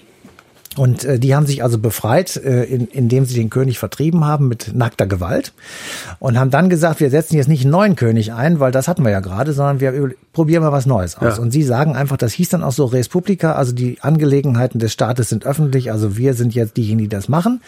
Das sind, die, sind die davon selbst drauf gekommen oder hat denen das ein Grieche erzählt? Nee, nee, nee, die Griechen waren, das ist 500, das war ja parallel. Also ja. Solon war 584 mit seinen Gesetzen und 500 äh, sowieso ist also dieser Etrus 507 glaube ich, ist dieser etruskische König vertrieben worden. Also die kannten zwar Griechenland und die wussten auch, die Griechen wussten auch, dass es Italien gibt und Rom und so, aber sie hatten nichts miteinander zu tun. Jedenfalls nicht viel. Mhm. Und dieser Akt der Befreiung von Despotie ist sozusagen der Beginn der Republik, aber damit sind natürlich die sozialen Missstände nicht gelöst. Also natürlich gab es auch in Rom, wie ich eben schon sagte, auch in Griechenland Leute, die Geld hatten, die Land hatten, die einfach Macht hatten und Leute, die es nicht hatten. Und die mussten jetzt irgendwie miteinander auskommen. Die einen nannte man Plebejer, das ist das Plebs, also das Volk. genau. Und das andere waren die Patrizier, also die Adligen, würde man heute sagen, Barone und solche Typen, die also viel Geld hatten, Ländereien hatten und eben von immer, immer her schon Macht hatten. Und diese beiden Gruppierungen ähm, kämpfen im Grunde genommen eine relativ lange Zeit den berühmten Ständekampf in Rom aus. Also die beiden Stände, Patrizier und Plebejer, kämpfen gegeneinander um sage ich jetzt einfach mal, die Machtverteilung im Staate. Und das war am Anfang relativ kompliziert, weil die Plebejer wenig Macht hatten und sie hatten außer dem Knüppel nicht viel, was sie sozusagen gegen die Patrizier machen konnten, aber das änderte sich eben relativ bald. Aber sie hatten wenig zu verlieren und dafür mussten die Patrizier Angst haben. Das ist immer so. Wer nichts hat, kann nichts verlieren und der Genau. kämpft natürlich härter ähm, Ja. als die anderen. Und ähm, der, also die, dieser Ständekampf, dieses ewige Hin und Her zwischen den beiden Gruppierungen, das geht mal so, mal so. Äh, schrittchenweise bekommen die Plebejer mehr Rechte. Sie können bestimmte Ämter besetzen. Sie können auch mal einen Volkstribun stellen. Sie können auch schon mal ein bisschen mitbestimmen. Aber das ist immer so Larifari. Ist das ein Kampf mit Waffengewalt oder Nein, ein, das ein, war- eine Diskussion? Ja, also das war, ähm, also es gab zwei, drei Mittel, die man, manchmal gab es auch Gewalt, klar, aber es gab eben auch so die Möglichkeit äh, der Plebejer einfach die Stadt zu verlassen. Die haben dann gesagt, das war die berühmte Secessio Plebis, da ist das Plebs rausmarschiert. Das hatte natürlich eine üble Folge. Es wurde kein Bauer mehr, kein Feld mehr bestellt, es wurde nichts gekauft und es Der wurde auch nichts, wurde nicht mehr abgeholt. nichts, nichts produziert. ja. Ja. So, das fanden die Patrizier nur für zwei, drei Tage schön, solange die Vorräte reichen. Äh, aber dann mussten sie irgendwas machen, ey, ihr müsst jetzt wieder zurückkommen. So, Ja. 287. Vor, hat, hat was von einer gewerkschaftlichen Organisation irgendwie, also dieses, ja. ja, ein bisschen kann man das vielleicht miteinander vergleichen. Und 287 vor Christus war eben ein ganz besonderer Punkt, weil die Patrizier da ein neues Wehrgesetz ähm, auf den Tisch gebracht haben und gesagt haben, die Plebejer müssen irgendwie mehr machen und äh, haben weniger Recht. Jedenfalls müssen sie etwas mehr abgeben. Das so. Und die Plebejer drehen also völlig durch und sagen, das kann überhaupt nicht sein. Wir machen eine Secessio Plebes und verschwinden in einen kleinen Vorort nach Travestere. Der ist heute natürlich Teil Roms. Und ähm, da sind also alle Plebejer mit Mann und Maus und Kind und Kegel. Und sie sagen, jetzt reicht es uns und zwar ein für alle Mal. Wir wählen jetzt einen Volkstribun. Und dann wählen sie aus ihrer Mitte einen Mann namens Hortensius. Und Hortensius ist jetzt ihr Volkstribun und den schicken sie zurück zu den Patriziern und sagen, du sagst denen jetzt Folgendes. Wir kommen in die Stadt zurück, Ja. wenn ihr unterschreibt, dass zukünftig alle unsere Beschlüsse auch für euch gelten. Schön auf der Zunge zergehen lassen. Das ist, ist- nackte Erpressung. Ja, und das ist auch vor allen Dingen ein echt hoher Preis, den Hoher die, den die äh, Patrizier So. dazu zahlen. Und dann haben die, ja. haben die Ple- Plebejer gesagt, also ihr könnt machen, was ihr wollt. Ähm, wir werden hier nicht wieder zurückkommen, solange ihr das nicht schriftlich garantiert. Der, der Hortensius geht also hin, langes Gelaber und das kommt gar nicht in Frage und bla bla bla. Und irgendwann sagen dann die Patrizier, scheiße, müssen wir doch machen, also wir akzeptieren das. Ja. Und das ist das Plebiscitum. Plebiscitum, Das die Entscheidung Plebiszit. des Volkes. Und damit ist das Plebiszit geboren, also die Referendumsdemokratie, wenn du so willst, wie in der Schweiz. Und gleichzeitig, und das ist das Irre daran, mit diesem Freiheitsgewinn, ja, sind auf einmal die Plebejer Teil des großen Ganzen und dann beginnt der Aufstieg Roms zum Imperium Romanum. Genau mit dem, mit dieser Entscheidung beginnt die Blütezeit des Imperiums. Wegen dieser Entscheidung? Wegen oder? dieser Entscheidung, Okay. weil jetzt hast du einen inneren Frieden. Du hast auf Ja. einmal einen sozialen Ausgleich, du hast Freiheit für alle, sozusagen, du hast allen Leuten, die Vollbürger sind, die komplette Freiheit. Die sind Teil dieses gewaltigen, wunderbaren römischen Imperium, das für damalige Verhältnisse so verlockend war, wie man es jetzt gar nicht vorstellen kann. Das war das Paradies. Da gab es sehr bald Straßen, richtige feste Straßen. Da gab es äh, Abwassersysteme, da gab es Wasserschutzsysteme gegen Fluten. Ähm, da gab es eine medizinische Versorgung, da gab es genug zu essen und zu trinken und die Leute konnten mitbestimmen. Es gab tatsächlich dieses berühmte ähm, Senat und Volk, also Senatus Populusque, äh, das ist SPQR einfach den- SPQR. ja. Das ist tatsächlich etwas gewesen, was damals gelebt wurde und was eben für die damaligen Leute tatsächlich extrem interessant war. Dennoch, und das muss man wirklich auch bei Rom, so schön das dann vielleicht in dieser Zeit für uns sozusagen als Vorbild ist, auch Rom war zu der Zeit eine Sklavenhaltergesellschaft. Ja, also Gladiatorenkämpfe, sowas machst Wollte du ich nicht. In, in Freiheit machst du keine Gladiatorenkämpfe. Genau, ne? also ja. es geht tatsächlich auch darum, dass du sagst, du hast Freiheit für die einen, Ja. aber du hast gleichzeitig eben auch Sklaven, Gladiatoren etc., also Unfreiheit für die anderen. Das war in der Zeit kein Widerspruch, so leid mir das tut. Gleichwohl ist ähm, sozusagen die Erkenntnis, die man aus diesem Plebiszitum erkennen kann, für uns natürlich großartig und wichtig, weil wenn du sozialen Ausgleich machst, kannst du sozialen Frieden gewinnen. Es nützt dir nichts, wenn du dein Reichtum hinter hohen Mauern verbirgst, weil draußen tobt der Bürgerkrieg, dann kannst du dann mit deinem Reichtum nichts anfangen. Also muss, muss man den Reichen sagen, pass auf Leute, gebt lieber was ab, dann habt ihr von 80 Prozent eures Reichtums viel mehr als von 100 Prozent, den ihr nicht ausgeben könnt. Ja. Also etwas vereinfacht gesagt natürlich. Ja. So, und ähm, damit ist sozusagen die, ähm, die Entstehung des Freiheitsbegriffes im antiken Rom so ein bisschen umrissen sozusagen. Ähm, die Plebejer haben jetzt die Verfügungsgewalt über ihre eigene Person zurückgehalten, die personale Freiheit. Das heißt, sie waren jetzt Teil dieses großen Gebildes dieser großen Gesellschaft, die ja dann auch sehr schnell immer größer wurde und ihre größte Ausdehnung 117 nach Christus hatte unter Trajan. Da war im Grunde genommen die ganze bekannte Welt mehr oder weniger Imperium Romanum. Zur höchsten Zeit lebten mehr als 33 äh, Prozent der Weltbevölkerung im Imperium Romanum. Das muss ich mir vorstellen, was das für eine Dimension hatte nach ja. damaligen Größenordnungen. Ist ein bisschen wie China heute, Fatze. Ja, naja. ähm, und äh, diese, diese personale Freiheit, der stand ähm, im Grunde genommen zwei Begriffe gegenüber. Das habe ich eben schon mal kurz angedacht. Das eine ist der Liberi, der Freie, und das andere ist der Servi. Der machte den Service, würde man heute sagen. Ja. Das war der Sklave. Also das war kein Widerspruch, obwohl es eben an sich für uns heute ein Widerspruch ist. Es gab zum Beispiel auch häusliche Gewalt der Väter gegen die Kinder und gegen die Frauen und natürlich auch gegen die Sklaven. Das war davon auch ausgenommen. Also das war für die Römer kein Widerspruch. Und es gab ähm, unterschiedliche Abhängigkeitsverhältnisse. Das Römische Reich war ein Klientelsystem. Also mhm. man hatte natürlich Großgrundbesitzer, Gutsherren und, und Leute, die eben tatsächlich sehr, sehr reich waren und Leute, die es eben nicht so sehr waren. Und die haben sich in gewisse Abhängigkeiten begeben. Zum Beispiel gab es dann als Gegenleistung Rechtsschutz für den, der sich in Abhängigkeit begeben hat durch seinen Herrn und so weiter. Also es gab so unterschiedliche Möglichkeiten. Und ähm, dennoch war für die, für die Römer Libertas, also Freiheit, sozusagen der Gegenbegriff gegen Tyrannei mhm. und gegen alles das, was man als Diktatur vielleicht bezeichnen könnte, also wo eben die gesamte Gesellschaft in, in Unfreiheit lebt. Aber wo passen denn dann solche Leute, weiß ich, Nero oder sowas? War das nicht ein Tyrann? Das war ein Tyrann und da gab es ganz viele, ehrlich gesagt. Also ja. es gab eine ganz lange Zeit, daran ist ja das Römische Reich auch kaputt gegangen, an Idioten, Säufern, Hurenböcken und Knallköpfen, die auf ja. dem Kaiserstuhl saßen und das römische Imperium kaputt gemacht haben. Ganz einfach. Dazu okay. gehörte sich ja Nero auch und äh, viele andere. Ähm, das heißt, sie hatten noch keinen Schutzmechanismus in ihrer Gesellschaft oder in ihrer Freiheit. Sie hatten ihn äh, schon, aber sie haben ihn aufs Spiel gesetzt. Da, also spätestens mit Augustus, der ja ein Prinzipat eingeführt hat, also, also eine Alleinherrschaft, ähm, aber 285 vor Christus, also ungefähr um den Dreh eben des äh, eben genannten Lex Hortensia bzw. des Plebiscitum wurde die Magistratsverfassung erlassen. Und diese wiederum hat alle Macht, wie man sich vorstellen kann, dem Magistrat, also der ich mal gewählten Vertretung durch das Volk äh, in die Hände gelegt. Und der hat zwei Sachen eingeführt, die auch heute noch von großer Bedeutung sind.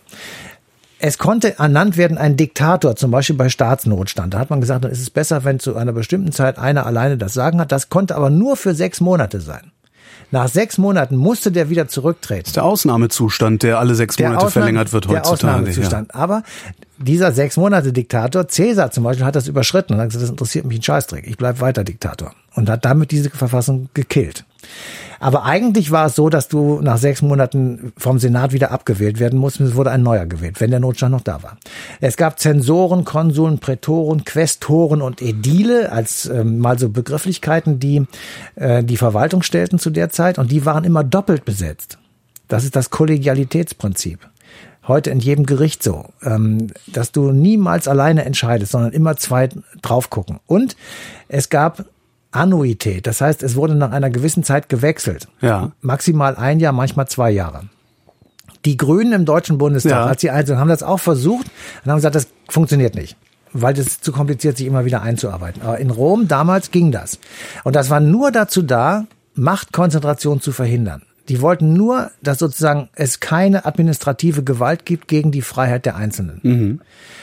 Der Vollbürger, muss man einschränken ja, ja, ja, klar, klar, klar. Ne? Also ähm, das, das sollte dadurch ähm, geschützt werden, genauso wie eben zum Beispiel die Gleichheit vor dem Gesetz. Ähm, die, da war denen vollkommen klar, das ist ein hohes Gut und wir müssen tatsächlich die Gleichheit herstellen und da kommt das Zwölf-Tafel-Gesetz, was ich vorhin schon mal mhm. erwähnt hatte. Ähm, das wurde also ähm, vom Forum Romanum aufgestellt und ähm, gleichzeitig wurde ein Volkstribun für die Plebejer eingerichtet. Dieser Volkstribun hatte Vetorecht. Ja, also wenn die Patrizier im Senat die Mehrheit hatten oder bei den Magistraten sich durchsetzen konnten und irgendwas gemacht haben, was gegen die erklärte Meinung der Plebejer war, dann konnte Volkstribun sagen, kommt nicht in Frage, wird nicht passieren. Und da haben die sich dran gehalten. haben sich dran gehalten. Oh. Und die Plebejer hatten eine eigene Volksversammlung. Also es gab Ein, sozusagen ein eine, Oberhaus, ein Unterhaus. es, nein, es gab ein, eine Volksversammlung, der waren alle und eine eigene für die Plebejer, um auf jeden Fall sicherzustellen, dass wenn es irgendetwas geben sollte, was gegen die Plebejer ist, dass man dann über diesen Weg das wieder aushebeln konnte oder zumindest egalisieren konnte Ja. oder abmildern konnte. So. Und das ist natürlich tatsächlich äh, der Schutz oder der, zumindest mal auf dem Papier, der Versuch, die Freiheit des Einzelnen wirklich zu schützen, in diesem Falle einer ganzen Gruppe. Aber dennoch war das natürlich ein großer Versuch, der auch eine ganz lange Zeit lang ähm, gehalten hat oder, oder gewirkt hat. Ähm, dennoch ähm, darf man das nicht vergleichen mit Persönlichkeitsrecht, wie wir es heute haben. Das, Klar. das wäre jetzt. So weit sind wir Quatsch. da noch nicht. Nee, so wir was, nicht. was wir aber haben, wir haben ja trotzdem noch eine, eine äh, also eine Sklavenhaltergesellschaft. Ich habe eben gesagt, ähm, Gladiatorenkämpfe hätte es nicht gegeben, äh, wenn es tatsächlich Freiheit gegeben Ja. hätte, weil niemand, der frei ist, geht freiwillig äh, sich, sich schlachten lassen. Äh, gleichzeitig ist ja der Gedanke ja trotzdem in den Unfreien gewesen, weil die haben ja die ganze Zeit gesehen, wie Freiheit eigentlich geht und was sie nicht haben. Also die Sklaven kamen ja aus den Provinzen zum Beispiel. Ja. Also die wurden eingeschleppt, verschleppt, eingeschleppt und dann hatten sie keine Bürgerrechte und deswegen waren sie unfrei. Die waren von diesem ganzen Kram, den ich hier gerade so schön erzählt habe, gar nicht betroffen. Ja, aber warum sind die nicht aufgestanden? Ja, das haben sie ja gemacht. Okay. Ja, also die sind erstmal eingeschleppt worden und dann hat man ihnen irgendwas erzählt, dann wurden sie also das ist ja immer so, dann wird irgendwie erzählt, du kannst hier toll arbeiten, dann landest du im Puff. So, Genau. und damals landest du nicht im Puff, sondern in der Gladiatorenschule und musstest dich mit Löwen rumzanken. Das ist auch schlecht. So, Spaß beiseite. Natürlich haben die Sklaven versucht, diesen Status auch zu erreichen. Wir haben ja gesehen, wie das funktioniert. Und ähm, wir lassen ja jetzt alle negativen Dinge raus, die in der römischen Gesellschaft natürlich auch nicht richtig funktionieren. Wir lassen alle Versuche raus, diesen Staat zu kippen. Wir reden nicht über Cäsar und, und die und so weiter. Das Politische lassen, Morde Das lassen wir ja, alles mal sicher, außen vor, weil das gar nicht dazugehört. Was aber wichtig ist, der Versuch sozusagen die Freiheit zu erlangen, ist am besten sichtbar geworden beim Spartakusaufstand. Das war ungefähr 70 vor Christus. Der Spartacus war einer dieser Gladiatoren, von denen du gerade gesprochen hast, ähm, der auch eingeschleppt worden war und der einfach äh, aus dieser Rolle raus wollte, weil die wurden in bestimmten Schulen auf bestimmte Kampfsportarten sozusagen trainiert. Also die einen mussten gegen zwei Löwen kämpfen, die anderen gegen einen anderen Gladiator mit Schwert, ohne Schwert und so weiter. Also unterschiedliche Kampfmethoden. Und die wurden dann zur Belustigung der Freien, makaber, in irgendeinem großen ähm, Audit vor irgendeinem großen Auditorium in die Arena geschickt und mussten dann bis zum letzten Atemzug kämpfen. Es gab immer einen Toten und ähm, der, der überlebt hatte, wurde dann entweder in die Fre konnte in die Freiheit entlassen werden oder wurde einfach wieder zurück in die Gladiatorenschule gesteckt. Der Spartakus inszeniert einen Aufstand. Er hat sehr schnell sehr viele Leute, die ihm folgen. Das sind alles gut ausgebildete Kämpfer. Jetzt wehrt sich das sozusagen, jetzt rächt sich die gute Ausbildung. Ja. Die können nämlich gut kämpfen. Und er gewinnt also ein paar Schlachten. Aber dann am Schluss, als der Spartakusaufstand niedergeschlagen wird, kommt diese ganze Brutalität, die eben dem Römischen Reich auch innewohnt, zum Ausdruck. Ähm, die äh, Spartakisten werden geschlagen und sie werden gefangen genommen und 6000 von ihnen werden ans Kreuz genagelt entlang der Via Appia. Das ist eine endlose, endlose Reihe von halb leblosen, fast toten Körpern, die also dann da in der Sonne äh, hängen am, am Kreuz, wie Jesus später, und ähm, dann sterben. Und dieses Bild äh, soll sozusagen die Brutalität und auch die, die klare Dominanz, Dominanz des römischen ähm, Feldherrn Crassus in diesem Falle, der das gemacht hat, äh, dominant äh, zeigen und zeigt aber auch gleichzeitig die ganze Gewalttätigkeit, die eben bei all dem schönen Freien, das man für die eigenen Leute ähm, machte, eben dann auch sozusagen die andere Seite dieser äh, oder die Kehrseite dieser Medaille war. Spartacus ist aber so ein Freiheitsmythos, wie nicht viele in unserer Geschichte. Also Karl Marx hat ihn genannt, das ist der famoseste Kerl, den die ganze antike Geschichte aufzuweisen hat. Das ist wahrscheinlich etwas übertrieben. 1919 wird der Spartakusbund gegründet von Rosa Luxemburg und Karl Liebknecht. Und unser eins kennt noch den MSB Spartakus, äh, einen sozialistischen Studentenbund. Ich, ich, Ich glaube, den gibt's heute noch. Echt? Nee, Oh. gibt's nicht mehr. Ich, weiß- ich weiß es nicht. Das, Weiß ich auch nicht. Ist ähm, jetzt auch nicht der Punkt. Aber ich wollte Ja. nur mal sagen, der, da, da lebt so ein Name fort und da, da orientieren sich viele Leute dran, weil es eben ein, ein revolutionärer Freiheitskämpfer war, sagen wir es einfach mal so. mhm. Ne? Jetzt sind wir ungefähr bei der Jahrtausendwende, also, äh, also äh, äh, wie nennt man die Jahrtausendwende, wo null ist eigentlich? Naja, auch Jahrtausendwende. Jetzt sind wir irgendwie zwei Jahrtausendwenden vorher. Ähm, ich habe das Gefühl, als hätte das nicht wirklich was genutzt alles. Ja. Also dann ist irgendwann ist das römische Reich kaputt, hast du eben gesagt. Was und und und, und dann ist die Idee scheint mir dann abhanden gekommen zu sein. Ja, es ist auf jeden Fall durch anderes ersetzt worden, wahrscheinlich auch tatsächlich durch äh, Umstände. Also dass einfach äh, die Menschen dann mit anderen Dingen belastet waren und sich einfach anders organisiert haben auch. Also ähm, aber es ist zum Beispiel auch sehr erstaunlich, dass ähm, bestimmte Errungenschaften des Imperium Romanum im Mittelalter verschollen waren, zum Beispiel das Abwassersystem. Das Ja. ist eben nicht so weitergegangen, wie man sich das hätte. Man hat es nicht weitergebaut. In Köln haben sie in der Kloaka Maxima das Bier kalt gestellt, anstatt die, die Abflüsse durchlaufen zu lassen. Also äh, da sind so erstaunliche Phänomene. Gleichwohl ist natürlich immer der Versuch da gewesen, sich zu befreien. Also hier Varus, Varus, gib mir meine Legionen wieder, die Schlacht am Teutoburger Wald ist so ein Punkt, wo man wo Germanen versucht haben, sich gegen die Römer zu wehren, mit welchen Gründen auch immer, jedenfalls nicht äh, um sozusagen von ihnen nicht irgendwie unterdrückt zu werden. Ähm, ich glaube auch tatsächlich, dass mit dem, mit dem Beginn der Religion bei vielen Leuten auch äh, andere Dinge dann wichtiger wurden, möglicherweise auch eine eher kontemplative Beschäftigung mit sich selber und mit äh, vielleicht Freiheit transportieren in den Himmel. Gerade bei Christen ist ja sozusagen, du erleidest im Jenseits, du wirst im, im Diesseits, du wirst im Jenseits entschädigt. Da kann man ja viel drunter subsumieren und kann einfach sagen, wenn ich jetzt hier leide auf der Erde, dann kriege ich da oben einen ganz tollen paradiesischen Sitz. Ähm, Dann habe ich da meine Freiheit und Genau. äh, muss mich hier nicht anstrengen, Ähm. weil Freiheit ist ja auch anstrengend. Absolut. Freiheit ist das Anstrengendste, was man sich Ja. vorstellen kann. Und, ähm, Und dann, wenn dann einer kommt und eine einfache Lösung, äh, ja, das ist ja heute denk, glaubst du wirklich Religion, also zumindest die, die, diese, diese Buchreligion, die dann kam Ja. äh, danach. Also ähm, natürlich sind es sind Christen und Juden verfolgt worden wie verrückt. Und Ja. dann natürlich haben die versucht, sich zu befreien. Es gibt viele Aufstände. Ähm, die Juden haben sich versucht, gegen die Römer zu wehren und haben Freiheitskämpfe gemacht äh, um Jerusalem. Sie sind ver vertrieben worden aus Jerusalem. Die Diaspora beginnt in diesen Jahren. Also es ist eine, eine natürlich immer wieder ein Kampf, aber ich wollte jetzt auch so ein bisschen hinaus, um es mal weiter zu, zu bringen, um jetzt auch nicht jeden einzelnen Befreiungskampf ähm, aufzulisten, weil natürlich kann man auch sagen, die Kreuzzüge, ja, wenn man es aus der Sicht der Päpste sieht, dann war der Kreuzzug äh, 1 bis 7 der Versuch, Jerusalem zu befreien. Wir sagen heute, das kann man darunter nicht zählen, weil das ein Massenmord war, der da stattgefunden hat. Nein, das Wort nehme ich zurück, aber ein, ein, ein großer Mord sozusagen an, den, an der Bevölkerung Jerusalems und an vielen anderen äh, auf dem Weg dorthin. Aber in der damaligen ähm, Intention sollte Jerusalem aus den Händen der Heiden befreit werden. Der, die Geburtsstätte Christi oder das Leben Christi sollte dann wieder zurück zur Christenheit kommen. So, ähm, vielleicht kann man das noch äh, halbwegs durchgehen lassen, aber eigentlich wieder nicht. Kann man eine Stadt befreien, wenn Freiheit doch was Individuelles ist? Dann ist es ein anderer Freiheitsbegriff und Ja. selbstverständlich ähm, kann man eine Stadt versuchen zu befreien. Das ist ja auch in der Geschichte wirklich sehr oft passiert und versucht worden. Das hat dann aber nichts damit zu tun, dass du jetzt im klassisch griechischen Sinne ich das Ja. Individuum und so. Das ist ein, ein, ein eben ein Freiheitsbegriff, der sozusagen um die Idee geht und um, um die Befreiung der Grabstätte Christi und so weiter. Also dass man einfach sagt, ich, ich will ähm, will meine, meine religiöse Identität sozusagen befreien, indem ich sie aus den Händen derer nehme, die sie zurzeit offenbar innehaben.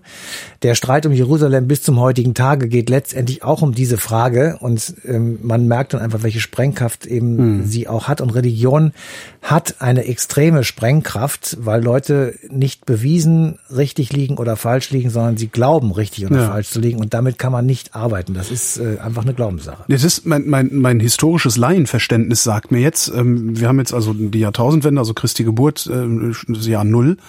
Ähm, und dann ist von Freiheit eigentlich 1500 Jahre lang nichts mehr zu sehen.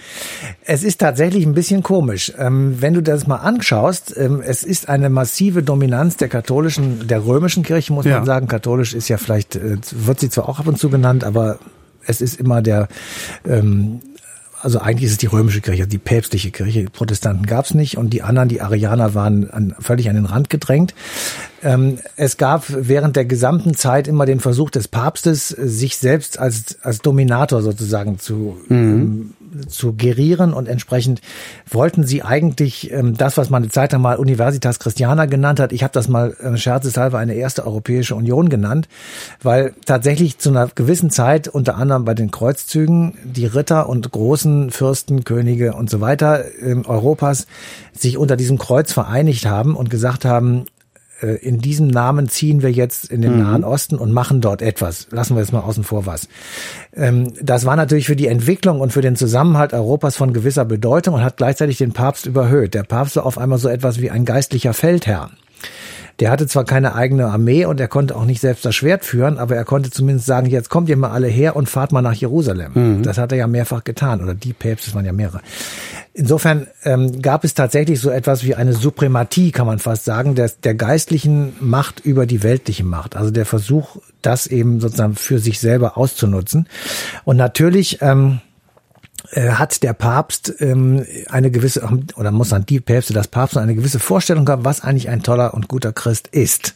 Ja, und dieser Christ hatte Pflichten und Rechte und Regeln und die musste er einhalten. Und, und war damit nicht mehr frei und im damit genau ist, Solonschen, nee, jetzt habe ich den Namen doch, richtig, doch im Solonschen richtig. Sinne. Der, der war damit eben nicht mehr frei. Ja. Und damit sozusagen ist der, der Kern gelegt für eine Frage, die dann irgendwann auftaucht. Ähm, ist es das wirklich, ist das der, das Ziel des Lebens sozusagen, dass ich mich den Regeln unterwerfe, die der Papst aufstellt, mhm. die aus der Bibel kommen, deren Beweis ich gar nicht antreten kann. Das wissen wir spätestens seit Kant, wahrscheinlich schon früher.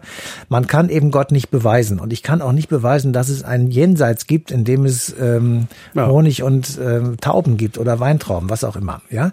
Ähm, das gilt im Übrigen für alle Religionen, auch für die Moslems natürlich. Das ist einfach nur Glauben und das kannst du eben glauben oder nicht. Und damit war im Prinzip ähm, das Fass aufgemacht, dass ein ähm, rechtmäßiger Christ sozusagen, wenn er denn eben nicht nach den Regeln des Papstes leben wollte, auf einmal der Häresie angeklagt wurde. Und das wiederum bedeutete beim Papst, ich muss irgendein Instrument haben, um das zu verhindern. Ich muss etwas machen, damit ich diese in meinem, in meiner Auffassung abtrünnigen ja. Heretiker, Ungläubigen wieder einfange oder umbringe. Mhm. Extrem gesagt. Das ist dann das, was später die Inquisition macht und die damit dann wirklich flächendeckend in Europa ähm, ein System von Terror und Unfreiheit äh, überzieht, das Land über, mit, mit diesem System überzieht. Das eine antike Stasi eigentlich, ne? Es war eine antike Stasi ein, ein und ein extremes, ein extremes ja. Unrecht. Also ja. das war wirklich also sowas, äh, sowas abscheuliches, dass man sich das im Namen des Herrn ausdenkt. Das ist wirklich widerlich und ähm, das war im Grunde genommen ein Großangriff auf die Menschen. Mhm. Ja, und der Papst hatte überhaupt nichts damit am Hut. Der hat das gemacht oder die Päpste haben es machen lassen und ähm, haben natürlich damit äh, schwerstes Unheil über die Menschen in Europa gebracht mit vielen, vielen tausend Todesurteilen. Viel, viel äh, tausendmal hat der Scheiterhaufen gebrannt und viele Vermögen sind konfisziert worden und äh, viele alte Schulden sind beglichen worden. Du musstest nur angezeigt werden, wann, was du sozusagen äh, sagst du zehn Leute, die, die dir was schuldeten und die haben dich angezeigt und dann konntest du dein Todesurteil gleich unterschreiben. Ja. Das war, das war klar.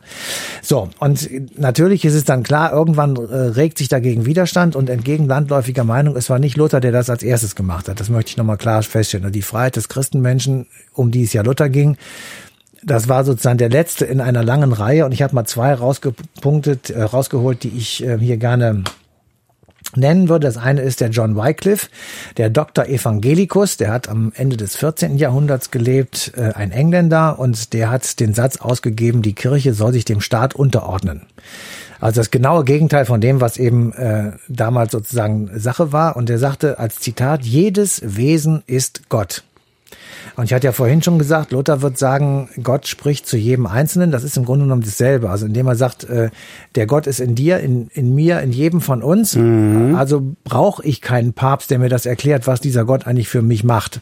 Und insofern ist äh, das natürlich auch eine Revolution und ein Vorläufer sozusagen der Reformation. Und der zweite, der vielleicht noch ein bisschen bekannter geworden ist, ist Jan Hus, der zusammen mit Hieronymus von Prag, zwei ganz bedeutende Reformtheologen. Ähm, Jan Hus ist ein Böhme mhm. und der wurde der Häresie auch angeklagt und musste also vor einem Konzil erscheinen in Konstanz.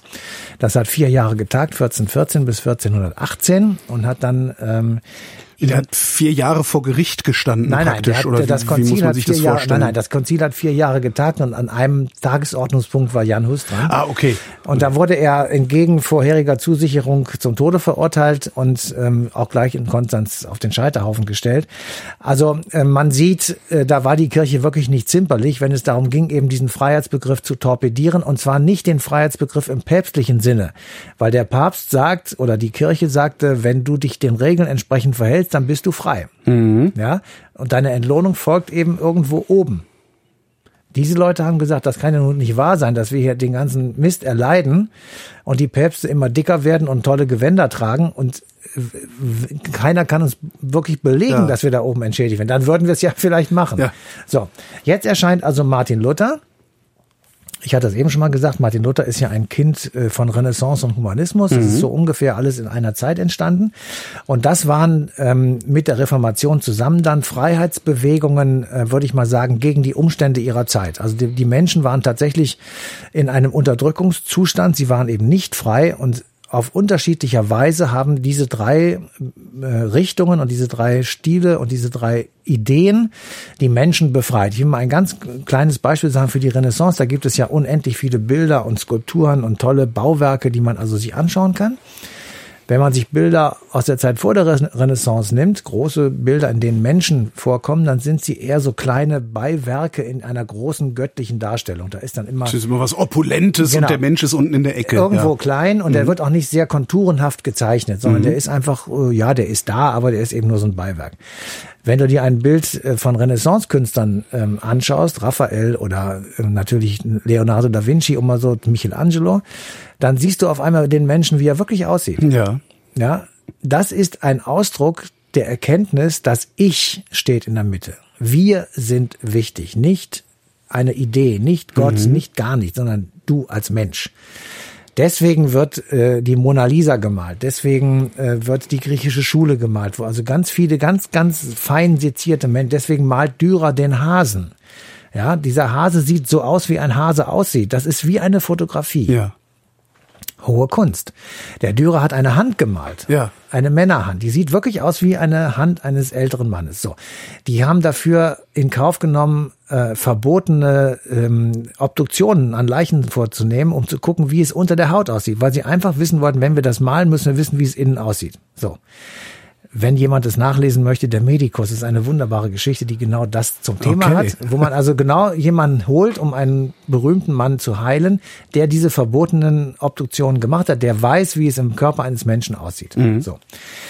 Also auf einmal ist der Mensch äh, der Mittelpunkt und dann ist Luther eben grund, im Grunde genommen ein Teil davon, indem er sagt, ähm, wir wollen uns freimachen von religiösem Leistungszwang, nämlich dem ganzen Kanon der Päpste.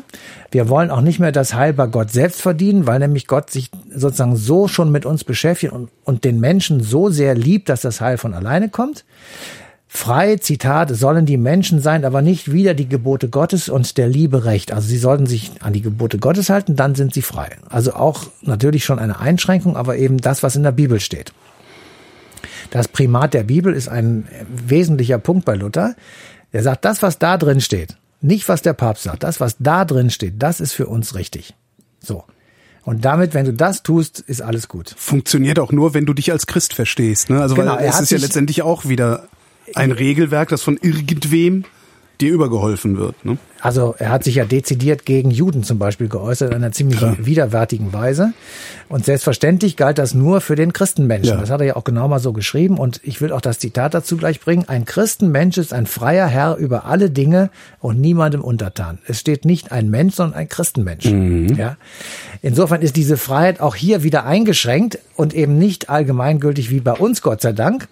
Aber die Tatsache, dass es dass Luther sozusagen dich und mich, ob wir jetzt gläubig sind oder nicht, spielt überhaupt keine Rolle, in den Mittelpunkt seiner Religion gestellt hat, das wiederum spiegelt sich eben wieder in der starken Fokussierung auf das Individuum, auch im Grundgesetz bei uns. Also in der Tatsache, dass du eben nicht schreibst, ähm, alle hier Wohnenden oder alle hier ähm, mit dem Staatsbürgerpass, irgendwie sowas. Das ist der Mensch. Ja, sondern der Mensch. Und das ist völlig wurscht, wo der herkommt. Ja. So, und Luther sagt auch, und das ist eben der, der Punkt, Freiheit ja, aber eben auch Verantwortung. Verantwortung gegenüber dem Mitmenschen und auch den Geboten Gottes. Also der soziale Charakter, der karitative Charakter ähm, ist bei Luther selbstverständlich ähm, ja sozusagen Teil der Münze. Mhm. Das ist, das ist ein, ein Punkt, der eben bei ihm eine ganz große Rolle spielt. Gleichwohl, er, man muss wirklich einschränkend sagen, dass man darf das alles nicht glorifizieren. Es gibt immer Widerhaken und immer auch äh, negative Beispiele. Ähm, vieles in seinen Schriften ist wirklich sehr fokussiert auf ähm, Christen in Deutschland. Ja. Fast. Also das ist natürlich wirklich eine sehr große Einschränkung und Na, sein Horizont, Horizont kann ja auch so weit nicht gewesen sein, wie unserer vielleicht, heute ist. Ja, vielleicht ist das wirklich de- dem geschuldet. So genau Ja. kenne ich das jetzt nicht, aber vielleicht ist es tatsächlich dem geschuldet, dass er eben Und auch ein möglicherweise war er gar kein guter Mensch. ein Das kann Kind auch seiner. Zeit war. Also ich habe Vorträge gehört über Luther, dass Ja. er ein ziemlicher Choleriker war und dass er, wenn er nicht Katharina von Bora geheiratet hätte, er möglicherweise tatsächlich im Gefängnis wegen Schlägerei und übler Nachrede gelandet wäre. Also der muss ein ziemlich äh, aufbrausender Ja. Mensch gewesen sein, aber natürlich auch, solche Leute sind ja meistens dann auch herzensgut und so wird es bei ihm sicher auch gewesen sein. Ne? Ähm, also man, man darf das nicht, nicht glorifizieren, selbst wenn es hier vielleicht an der einen oder anderen Stelle so klingt. Jetzt haben wir so viel Luther. Ja, Und, äh, und ich habe jetzt nicht unbedingt das Gefühl, dass ausgerechnet Martin Luther dafür verantwortlich ist, dass ich mich heute frei fühle. Äh, da gab es doch vielleicht auch noch was anderes, was davor, was dann. äh, selbstverständlich gab es noch was anderes. Also Luther ist jetzt nur, weil er so für uns Deutsche relativ nahe liegt, natürlich Ja. eine wichtige Figur beim Stichwort Freiheit. Aber es gab natürlich rundherum, um ihn, vor ihm und nach ihm äh, Kämpfe um Freiheit. Und da habe ich auch einfach mal ein paar rausgesucht. Das ist jetzt keine vollständige Liste, aber immerhin so ein paar. Also 1167 zum Beispiel wird der Lombardische Städtebund gegründet. Das sind norditalienische Städte, die sich gegen den deutschen Kaiser wehren. Barbarossa zum Beispiel musste da des Öfteren in seinem Leben hin und kämpfen. Und sie bündeln das Freiheitsbestreben dieser oberitalienischen Städte, weil die halt gerne mehr Autonomie wollen und sich eben unabhängig fühlen und nicht in so einem großen Klumpatsch wie dem äh, römischen Reich, heiligen römischen Reich dann deutscher Nation äh, sein wollten. Und damit entwickelt sich in Italien ein Geschichtsmythos, denn dieser lombardische Städtebund und der Kampf gegen den übermächtigen äh, römisch-deutschen Kaiser wird sozusagen als den Beginn ähm, des Risorgimento äh, genannt. Also Risorgimento ist die Wiederherstellung, Wiederentstehung Italiens. Ähm, äh, Italien ist zum ersten Mal als Begriff ähm, bei den Römern entstanden, ungefähr 80, 90 vor Christus, als sie auch römische Bürgerrechte für sich beansprucht haben. Und damit haben sie auf einmal ähm, sich sozusagen selbstbewusst gegenüber den Römern gezeigt. Und die Römer wollten das erst nicht. Und dann haben die Italiener, sage ich jetzt schon, die Stadt Italia gegründet. Ach. Und daraus ist dann der Begriff Italien geworden. Und natürlich ist dieses Risorgimento eine Anspielung auf den Freiheitskampf dann während des 19. Jahrhunderts, Stichwort Garibaldi. Ähm, und damit man einfach so eine lange Tradition dieser Freiheitsbewegung für Italien her. Das ist natürlich Quatsch. Aber da sieht man einfach mal, wie sehr auch solche Begriffe eben dazu geeignet sind, ähm, ja, wie soll ich sagen, eigene Mythen herzustellen und eben auch eigene Ein Tradition, Narrativ, ein ein eigenes Narrativ Narrativ, zu zu, schaffen, entwickeln, ähm, was, ich sag's noch einmal, für die Europäische Union so ungemein wichtig wäre. Dann habe ich mir natürlich noch aufgeschrieben die äh, Magna Carta, das ist 1215. Ähm, das ist eine ähm, Geschichte, da kann man einfach im Prinzip sagen, das ist der Beginn der konstitutionellen Monarchie, also die Befreiung dann auch der Menschen, der Barone in diesem Falle, von der Allmacht eines Königs oder einer Königin später. Und äh, diese Magna Carta ist ähm, entstanden, als der englische König ähm, nach einer schweren Niederlage aus Frankreich zurückgekommen ist und dort also also eigentlich hätte sofort umgebracht werden müssen, weil die, die Niederlage war so vernichtend, dass er also ohne Gesichtsverluste, egal wie der Friedensvertrag lauten würde, eben nicht rauskommen könnte. Aber warum haben sie ihn nicht umgebracht? Das Ja, war doch damals noch irgendwie. Das war damals üblich, aber sein, sein französischer Königskollege hat also äh, Nachsicht walten lassen und ihm einfach nur einen halbwegs erträglichen Waffenstillstand sozusagen Mhm. geboten. Und ähm, ich will jetzt nicht auf die Geschichte Frankreich-England eingehen, weil das Ja. natürlich auch sehr kompliziert ist. So. heute noch, ja. Ich sage auch, ich sag auch nicht den Namen des Königs, das war nämlich Johann Ohneland, jetzt sage ich ihn doch, aber ich sage jetzt nicht, warum das so ist. Egal, also er musste sozusagen, um dann weiter am Ruder zu bleiben, diese Magna Carta unterschreiben und da sind tatsächlich Freiheitsrechte drin festgeschrieben, die eben auch äh, wirklich dann für immer gegolten haben. Also die englische Kirche zum Beispiel soll frei sein. Das ist sie bis zum heutigen Tage. Sie ist eben nicht dem Papst untertan und erkennt den Papst noch nicht als ihren Oberhaupt an und äh, dann wurde gesagt, alle Nachkommen der Barone, die diese Magna Carta dem König abgerungen haben, äh, sollten also diese Freiheiten für die Barone auch bekommen und für immer behalten. London soll alle Freiheiten zu Wasser und zu Lande für immer behalten. Das ist bis zum heutigen Tage so. Also Stimmt, Steuereinnahmen. die City of London ist was, äh, stimmt, ja. Das ist etwas ganz Besonderes. Und äh, kein freier Mann darf seiner Freiheit beraubt werden, ohne ein gesetzliches Urteil seinesgleichen. Das ist wichtig. Ja, also das. Das heißt, dass ein- der, ein- die Plebejer waren noch Genau. lange nicht in der Situation in Nein. England, äh, So, dann, jetzt kann man das natürlich alles schönreden und kann sagen, ja, also das war die Einschränkung der Macht des Königs, der Ja. Allmacht des Königs, also konstitutionelle Monarchie. Lilibet von der Themse ist heute auch ähm, konstitutionelle Monarchin. Sie hat äh, ist gebunden an die Weisungen des Parlaments. Sie kann nicht selbst entscheiden und regieren. Das ist äh, nicht mehr möglich. Der Beginn dieser Entwicklung. Wa warum haben die die dann eigentlich über? Ist Naja, noch Folklore Tra- oder was? Es ist ein bisschen Folklore, es ist Tradition, es ist Wohlbefinden, es ist Ja. eine, eine Person, die in Krisenfällen, wenn es gut geht, das Volk einen kann und Hm. die eben ähm, gute Dinge, also im Krieg, im Zweiten Weltkrieg war das Königshaus schon eine wichtige Bezugsgröße. Ja. Und insofern äh, hat es dann, sagen wir es einfach mal, seinen Sinn. Und äh, man kann natürlich auch sagen, wenn man es gut nimmt, äh, das ist der Beginn der politischen Partizipation in England und später auch in ganz Europa. Ähm, und der Staatsschutz hatte ich eben schon gesagt, der konstitutionellen äh, Monarchie. Also damit ist tatsächlich sozusagen eine Befreiung von Allmacht äh, etabliert worden.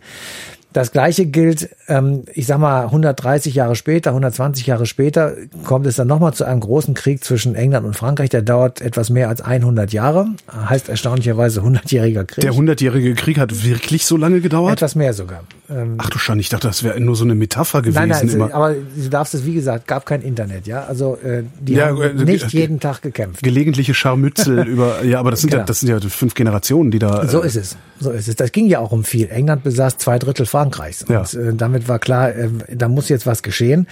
Wenn also Frankreich Frankreich bleiben wollte, dann mussten die Engländer vertrieben werden. Ja. Wie auch immer. Und da haben sich die Engländer natürlich gegen gewehrt. Das ging über das Haus Anjou Plantagenet, ähm, also eine, eine durch Heirat zustande gekommene Besitzung äh, des britischen Königs in Frankreich. Und ähm, es ging also um die Unabhängigkeit und die Freiheit Frankreichs. Und Mhm. der Kampf war wirklich äh, nicht entschieden und es war ein Hin und Her. Und der Begriff, der uns dann sofort kommt, ist Jeanne d'Arc, Ja. die Ikone der Freiheitsbewegung sozusagen, die 1428 die Belagerung von Orléans äh, siegreich gestaltet, jedenfalls der Sage nach und äh, oder der Erzählung nach, des Narrativ nach und damit sozusagen einen Umkehr in diesem Krieg bewirkt, weil dann auf einmal wieder Mut gefasst wurde und ähm, die Siegesgewissheit auf die Seite der Franzosen zurückkehrte. Johanna wurde dann zwar verstoßen und landete tatsächlich 1431 auf dem Scheiterhaufen in Rouen und wurde verbrannt und ganz, ganz viele Jahrhunderte später vom Papst sogar, glaube ich, heilig gesprochen oder selig, eins von beiden. Ähm, Mit Freiheit hat das auch nicht viel zu tun, dann auf dem Scheiterhaufen zu landen, Überhaupt gar fällt mir gerade gar auf. nichts. Aber die Franzosen, nein, es ist ja auch immer so, dass äh, der Freiheitsbegriff gegen die, die irgendwie Abweichler waren oder die nicht mehr gewonnen, die, für die galt das nicht. Ja, ja. ja. Also wir sind auf einer anderen Stufe des Freiheitsbegriffes. Jedenfalls intellektuell, weil auch wir, wie wir am Schluss feststellen werden, sind nicht bereit, allen Leuten, die in diesem Land leben, die Freiheit zu geben, die sie eigentlich verdient hätten, wenn Ja. es nach unserem Grundgesetz ginge. Also da, aber da kommen wir noch drauf. Ähm, was auch ein großer Freiheitskrieg war, waren die Bauernkriege, die in Deutschland ähm, zwischen 1524 und 26 stattgefunden haben. Das war der Kampf gegen die Ausbeutung durch Großgrundbesitzer. Die Bauern, die hatten tatsächlich eine Abgabenlast von bis zu 40 Prozent und damit des Ertrags und damit äh, konnten sie mit den restlichen 60 Prozent einfach ihre Höfe nicht mehr erhalten, ihre Leute nicht mehr bezahlen.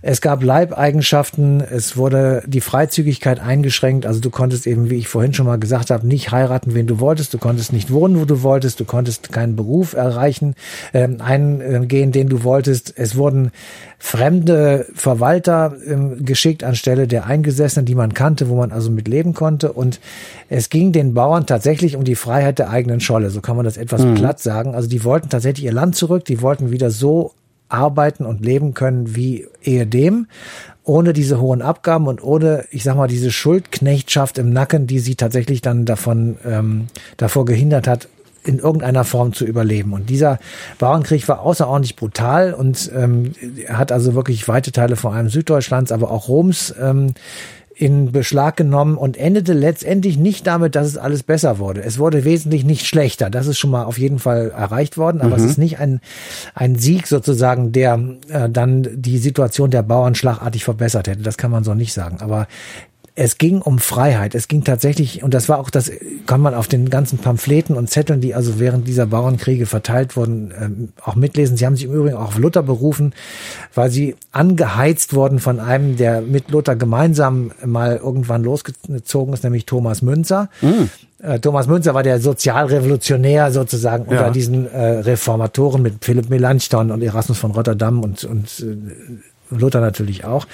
Und Münzer war der radikalste und der hat halt die Bauern zu einer, wie würden wir sagen, Bauernbefreiung führen wollen. Mhm. Und hat eben diesen Krieg angefangen, der wirklich ein schreckliches Gemetzel war.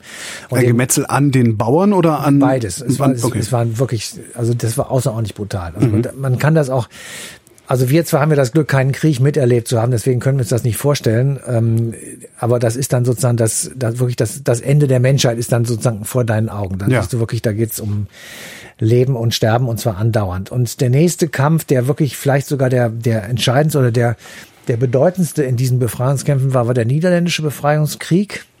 Die Niederlande haben eine ganze lange Zeit in ihrer Existenz zu Spanien gehört. Das hatte was mit mit Teilungen des Hauses Habsburg, das ist jetzt mal egal. Ja.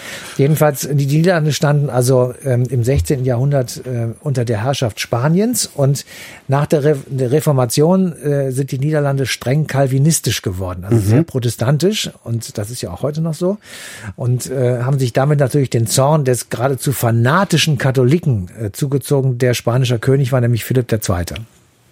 So, und der hat gesagt, also diese Niederländer mit dem Calvinismus, das geht alles überhaupt nicht. Die sind ja nicht. päpstlicher als der Papst. das geht überhaupt nicht. Und er wollte also äh, sozusagen die Niederlande rekatholisieren. Also ja. dieser Begriff ist schon schrecklich genug, aber er wollte also den Katholizismus wieder ähm, einführen und ähm, es kam also zu ähm, Aufständen der Protestanten, die haben die Bilder, Bilderstürmerei gemacht, also Kirchen geplündert und die Bilder rausgetragen. Daraufhin hat er also einen Statthalter ähm, dahin geschickt, der war ziemlich brutal. Und dieser brutale Statthalter hat äh, einen Blutrat eingeführt und äh, 6000 Todesurteile vollstreckt, auch gleich. Blutrat. Einen Blutrat. Also ein, äh, der hat eine Terrorherrschaft in den Niederlanden aufgezogen ja. und er wurde eben unterstützt. Das ist das, das ich, man kann das gar nicht sagen, aber das ist das Wahnsinnige daran. Er wurde unterstützt von Papst Pius V. Und der hat 1568 ein Dekret erlassen, in dem er alle niederländischen Calvinisten wegen Häresie zum Tode verurteilt hat. Alle. Das waren etwa drei Millionen. Ja, was für ein Papst mag das wohl gewesen sein, der drei Millionen Leute mal eben so per Dekret zum Tode verurteilt, weil sie in seiner Meinung nach nicht den richtigen Glauben haben. Und, was nicht funktioniert hat, weil er keine hinreichende Armee hatte, ansonsten hätte der das durchgesetzt. Er hatte oder? aber, er, ja, ja, aber er hatte Philipp den Zweiten, den Spanier, der hat gesagt, ich unterstütze dieses Dekret und hat dann angefangen, äh, sozusagen den Widerstand der Holländer, der Niederländer hervorzurufen. Ja. Und die haben sich dann tatsächlich zusammengetan unter Führung des berühmten Wilhelm von Oranien, der ah. bis heute die Ikone ist. Ja. Oranje, Oranien, Orange ist die Farbe der Holländer. Ja. Nicht nur auf dem Trikot der Nationalmannschaft, sondern eben auch am Oranjetag wird also dem Hause Oranien äh, sozusagen wird da geehrt. Und es ging 80 Jahre lang kämpften die Niederländer gegen die Spanier mit wechselnder Unterstützung. Mal war Frankreich dabei, mal war Spanien geschwächt, mal waren sie stark, sie gingen immer hin und her. Und nach 80 Jahren, also 1648, haben die dann gesagt, wisst ihr was, jetzt muss hier Schluss sein, weil wir können einfach auch nicht mehr. So. Wer hat das gesagt? Die Niederländer beide, die Spanier? Okay, beide. okay. Es waren, die waren aufgerieben. Ja. Aufgerieben. Das war ja. einfach wirklich, da war dann auch Feierabend. Und dann wird, ähm, während der Westfälische Friede unterschrieben wird, eben auch ein Frieden für Holland unterschrieben, für die Niederlande unterschrieben und damit war die, waren die Niederlande unabhängig. Moment, war, war jetzt der, der niederländische Aufstand Teil des Dreißigjährigen Krieges dann sehr, sehr weil du gerade den, den eine sehr, sehr schöne, Frieden eine sehr schöne Frage.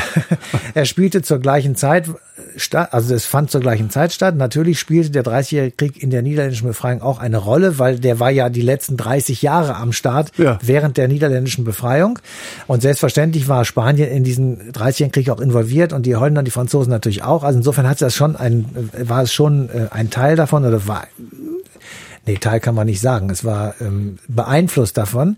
Aber die niederländische Befreiung oder der Frieden für die Niederländer war nicht Teil des Westfälischen Friedens. Er wurde nur an dem Ort mit unterschrieben, mhm, wo mhm. sie damals sowieso waren.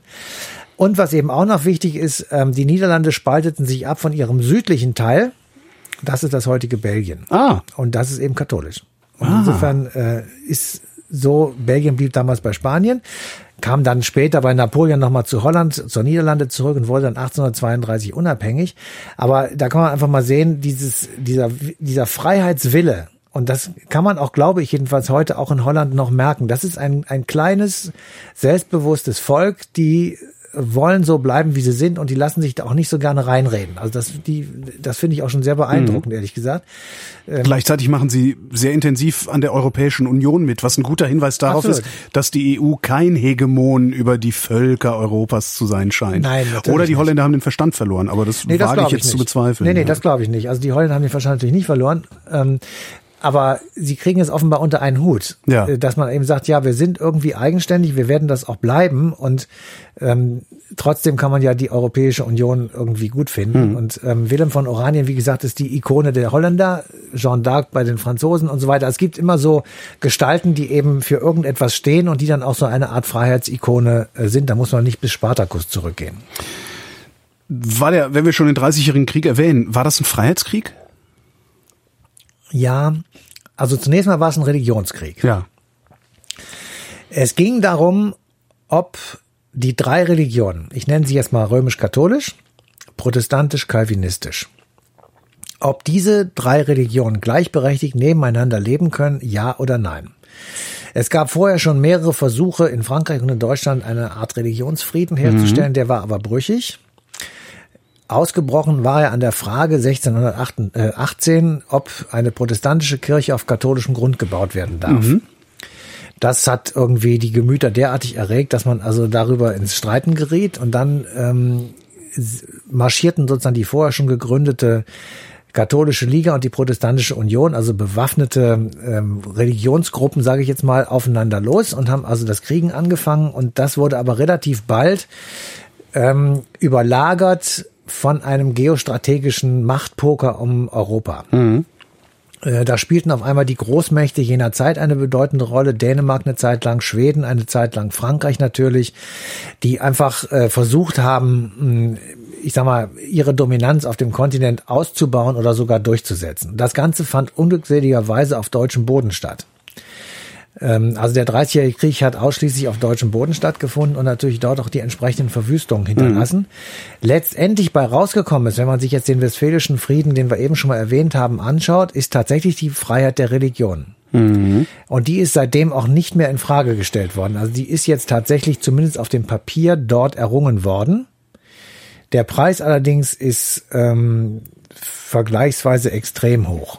5 Millionen Tote ungefähr bei ungefähr 70 Millionen Menschen in Europa. Das ist schon fast 10 Prozent. Ähm, wir haben äh, Neugründungen sozusagen oder in Wiederentstehen von bestimmten Ländern, Staaten kann man noch nicht so richtig sagen, mhm. aber Ländern, die Eidgenossenschaft beispielsweise wird äh, nochmal bestätigt. Die Niederländer haben wir eben schon gesagt. Und ähm, es gab ähm, auf der anderen Seite dann natürlich ein weit in weiten Teilen in Schutt und Asche liegendes Land. Ähm, es gibt Beschreibungen von Städten, die also abgefackelt wurden und wie die Leute da in den Magdeburg Kellern, hat da ja, glaube genau. ich, mehrfach was abgekriegt. Magdeburg oder? Also, und ja. ich erinnere eine, eine Erzählung von Breisach, ähm, das ist, da haben die Leute Mörtel gefressen und sich selber aufgegessen. Also es ist mhm. wirklich, das ist ziemlich abartig. Ähm, jedenfalls, äh, wir haben zwei Dinge dann zu, na, also der Krieg ist zu Ende und dann beginnen zwei Entwicklungen, die sehr gegenläufig sind. In Frankreich beginnt der Absolutismus, ja. also die an sich totale Unfreiheit der ja. Leute. Und in England wird sich demnächst die Glorious Revolution durchsetzen und damit beginnt sozusagen die parlamentarische Struktur eines Landes oder der Parlamentarismus in seiner ersten Form. Beginnen tut das in England 1630 mit der puritanischen Revolution von Oliver Cromwell, der fanatisch war, der sagte, die Engländer sind das ausgewählte Volk Gottes und ähm, der war also auch irgendwie ganz massiv als Fanatiker unterwegs. Aber er forderte eben die komplette Freiheit des Gewissens. Er hat gesagt, es darf nicht sein, dass der Staat irgendein Recht gegenüber dem Individuum hat. Er wollte die völlige Glaubensfreiheit und die völlige Dominanz sozusagen dieses Glaubens und dieser Idee, dass Menschen eben frei sind und sich selbst orientieren können, was sie glauben und wie sie es machen. Und da darf wirklich keinerlei Gesetze rein. Und diese, äh, diese Vorstellung führt in der Auseinandersetzung, die jetzt gerade auch im 30-jährigen Krieg stattgefunden hat, zwischen Katholizismus und Protestantentum, zwischen Einfluss des Papstes und des Staates, also es waren ja viele überlagernde mhm. Konflikte. Das hat natürlich auch in England alles eine Rolle gespielt. Dort gab es katholische Könige und äh, protestantische Mehrheiten. Also es war alles eine sehr komplizierte Gemengelage. Jedenfalls führt dieser Konflikt England für eine gewisse Zeit wirklich ins Chaos. Ähm, endet mit äh, Revolten und mit Bürgerkriegen und mit äh, wirklich äh, also mit öffentlicher Hinrichtung eines Königs und so weiter. Also das, was man dann später auch alles in der Französischen Revolution noch einmal wieder erleben ja. wird, das kann man sich da also schon anschauen. Und das endet dann letzten Endes 1689 in der berühmten Bill of Rights. Und diese Bill of Rights ist die Grundlage aller unserer Verfassungen in, Europa. Also von dort wird sozusagen weitergearbeitet. Dort werden Rechte festgeschrieben, die eben bis zum heutigen Tage ähm, wirklich sakrosankt sind. Zum Beispiel die berühmte Habeas Corpus Akte. Habeas Corpus ist der Beginn eines mittelalterlichen Haftbefehls. Du sollst den Körper haben. Ja. So. Und diese Habeas Corpus Akte sagt, wenn du den Körper hast, also wenn der Gefangene hier am Haken ist und du ihn hast, dann musst du ihn innerhalb von drei Tagen einem Richter vorführen, der dann entscheidet, ob er weiter in Haft bleibt oder nicht. Heute sind es 24 Stunden. Ja dann musst du einem berühmten Haftrichter vorgeführt werden und der sagt dann, der Herr Klein bleibt hier oder er darf wieder nach Hause gehen, je nachdem, was du gemacht Aber hast. wie haben die das denn davor gemacht? Willkürlich. Da wurdest du, ähm, wenn du verhaftet wurdest, dann konnte der König sagen, den Typ mag ich nicht, der kommt jetzt auf irgendeine Insel. Ach so, der kommt jetzt erstmal in den Tower. Weg. Ja, okay. Oder ja. so. Also Ende der Willkür sozusagen. Dann gab es freie Parlamentswahlen, wirklich frei. Also da durfte ja, keine Einschränkung. Dann gab es das Recht auf freie Debatte im Parlament. Mhm. Das ist wesentlich. Und es gab Immunität für Abgeordnete. Das ist alles das, was heute auch noch existiert. Ohne Immunität kannst du kein Parlament machen, weil ja. du kannst dann keine Klage führen gegen die Regierung beispielsweise. Ja. So, ähm, und das Recht auf freie Rede, niemand darf daran gehindert werden, im Parlament das Maul aufzumachen. Insofern war das natürlich tatsächlich ähm, existenziell. Und das ist tatsächlich bis heute davon übrig geblieben mhm. und wir leben danach. Deswegen gehört England selbstverständlich zu uns, weil wir jetzt mal gerade wieder bei der Brexit-Debatte angelangt sind. Ja. Auch wenn sie jetzt austreten. Ja, die, die glauben eher, dass wir zu denen ja, gehören und nicht das, die zu uns. Also das, das, können sie auch gerne so sehen. Jedenfalls gehört es zusammen. Und ähm, es ist zwar immer schwierig gewesen mit ihnen, aber sie können ja mal gucken, wie das ist, wenn sie alleine sind. Das werden wir dann alles erleben. Jedenfalls. Ähm, in der Zeit, in der wir uns jetzt befinden, entsteht das, äh, was wir als die Aufklärung kennen. Ja. Das haben wir eben auch schon mal erwähnt. Was ja dann tatsächlich jetzt das erste Mal ist, dass das Individuum zu seiner genau. Freiheit findet. Genau, ne? das ist auch der Punkt, wo du sagst, äh, das ist jetzt etwas, wo dieser Freiheitsbegriff, um den wir jetzt hier schon die ganze Zeit ringen, in eine Form gegossen wird, wie wir ihn heute noch benutzen, wo wir sagen, so wie die das damals äh, gesagt haben und, und definiert haben, so machen wir das heute auch noch. Mhm. Ich muss allerdings auch hier einschränkend sagen, Aufklärung ist männlich. Frauen spielen in der Aufklärung okay. keine Rolle. Ja. Ähm, die sind Anhängsel, äh, werden gar nicht bedacht oder erwähnt. Das spüren wir heute noch, ja. Ja, sie, das muss man wirklich, äh, wirklich sagen. Das zweite ist, es gibt in der Aufklärung oder bei den Denkern der Aufklärung Ressentiments, die einem die Füße wegziehen gegenüber den sogenannten Negern. Ja. Äh, es ist schwerer Antisemitismus unterwegs ja. ähm, bei ihnen. Äh, das muss man alles, ich sag einfach mal, im Kopf mit haben, um trotzdem zu sagen, dass das, was sie uns sozusagen hinterlassen haben, natürlich von einiger Größe ist. Schon mal ein guter Anfang. Es ist schon mal ein sehr guter Anfang, aber äh, man muss auch wirklich sagen, ähnlich wie bei Luthers antisemitischen Ausfällen, äh, steht man manchmal so bei Voltaire davor und ja. denkt sich, sag mal, hast du eigentlich einen Vogel? Äh, wie kannst du so tolle Sachen schreiben und dann diesen Dreck? Also das ist, ja. zwei Dinge wohnen da in einem Kopf und das ist leider bei manchen so gewesen. Die Aufklärung war im Wesentlichen eine Befreiungsaktion von hergekommenen Dogmen und Vorurteilen. Mhm. Also du musst dir das so vorstellen, du, du hast als intelligenter Mensch gesehen sozusagen, wie bestimmte Dinge sich entwickeln. Du hast gesehen, dass es im Sommer grün ist und im Winter nicht und so weiter und so fort. Du hast also Natur, du hast Gesellschaft, du hast Entwicklung gesehen. Du warst aber im Grunde genommen aufgefordert zu glauben. Ja. Weil du konntest nirgendwo dein Wissen kontrollieren, du konntest es nirgendwo nachlesen, du konntest nirgendwo, du konntest natürlich in Disputationszirkel gehen, klar, aber da, ja, es gab aber nicht so, äh, ich sag mal, das, was wir heute Wissensgesellschaft nennen. Ja. Das gab's nicht. So, und der Anfang, äh, sozusagen am Beginn der Aufklärung, manche sagen, dass es schon bei Petrarca war, der ohne irgendeinen Sinn auf einen Berg geklettert ist und gesagt hat, ich kann hier oben bin ich Gott näher. Mhm. Ähm, sonst ist man nur auf den Berg geklettert, wenn man Ziegen hüten musste oder sowas, aber nicht freiwillig. Und ja. so, das wäre schon der Beginn. Das lassen wir jetzt mal außen vor. Das mag so sein. Ich bin da auch kein Experte aber für mich ist wesentlich an der Aufklärung eben die Befreiung und die intellektuelle Beschäftigung mit dem Begriff Freiheit. Und da habe ich jetzt mal so ein paar Zitate. Kant habe ich ja schon mal erwähnt. Ausgang des Menschen aus seiner selbstverschuldeten Unmündigkeit. Das bedeutet, wenn du denkfaul bist, ja und einfach keine Lust hast, darüber nachzudenken, dann bist du selber schuld. Daraus musst du dich befreien. Mhm. Das gilt für alle Leute, die einen intakten Denkapparat haben. Für Leute, bei denen das nicht der Fall ist, gilt das natürlich nicht. Also das ist klar. Und der zweite Satz von ihm ist, habe den Mut, dich deines Verstandes zu bedienen, bedeutet eben, nicht glauben. Du musst nicht glauben. Ja sondern du kannst deinen Verstand benutzen, um das zu verstehen. Jetzt möchte man hinterherrufen und der Verstand ist etwas anderes als YouTube-Videos anzugucken. Genau. Und dann zu denken, man würde nicht glauben, was einem da gesagt wird. Genau.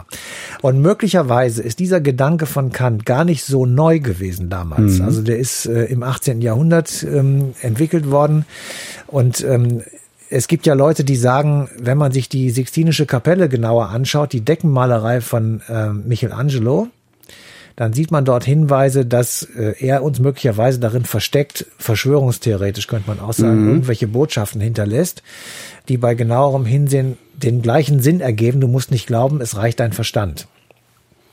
Also äh, ex post kann man sowas immer ganz gut. Man kann äh, sowas also, ganz gut sagen, aber ja. es gibt halt interess also wirklich interessante Leute, die äh, das analysiert haben mhm. die also fest. Ich sag mal ein Beispiel. Es gibt mehrere da auf dieser Decke.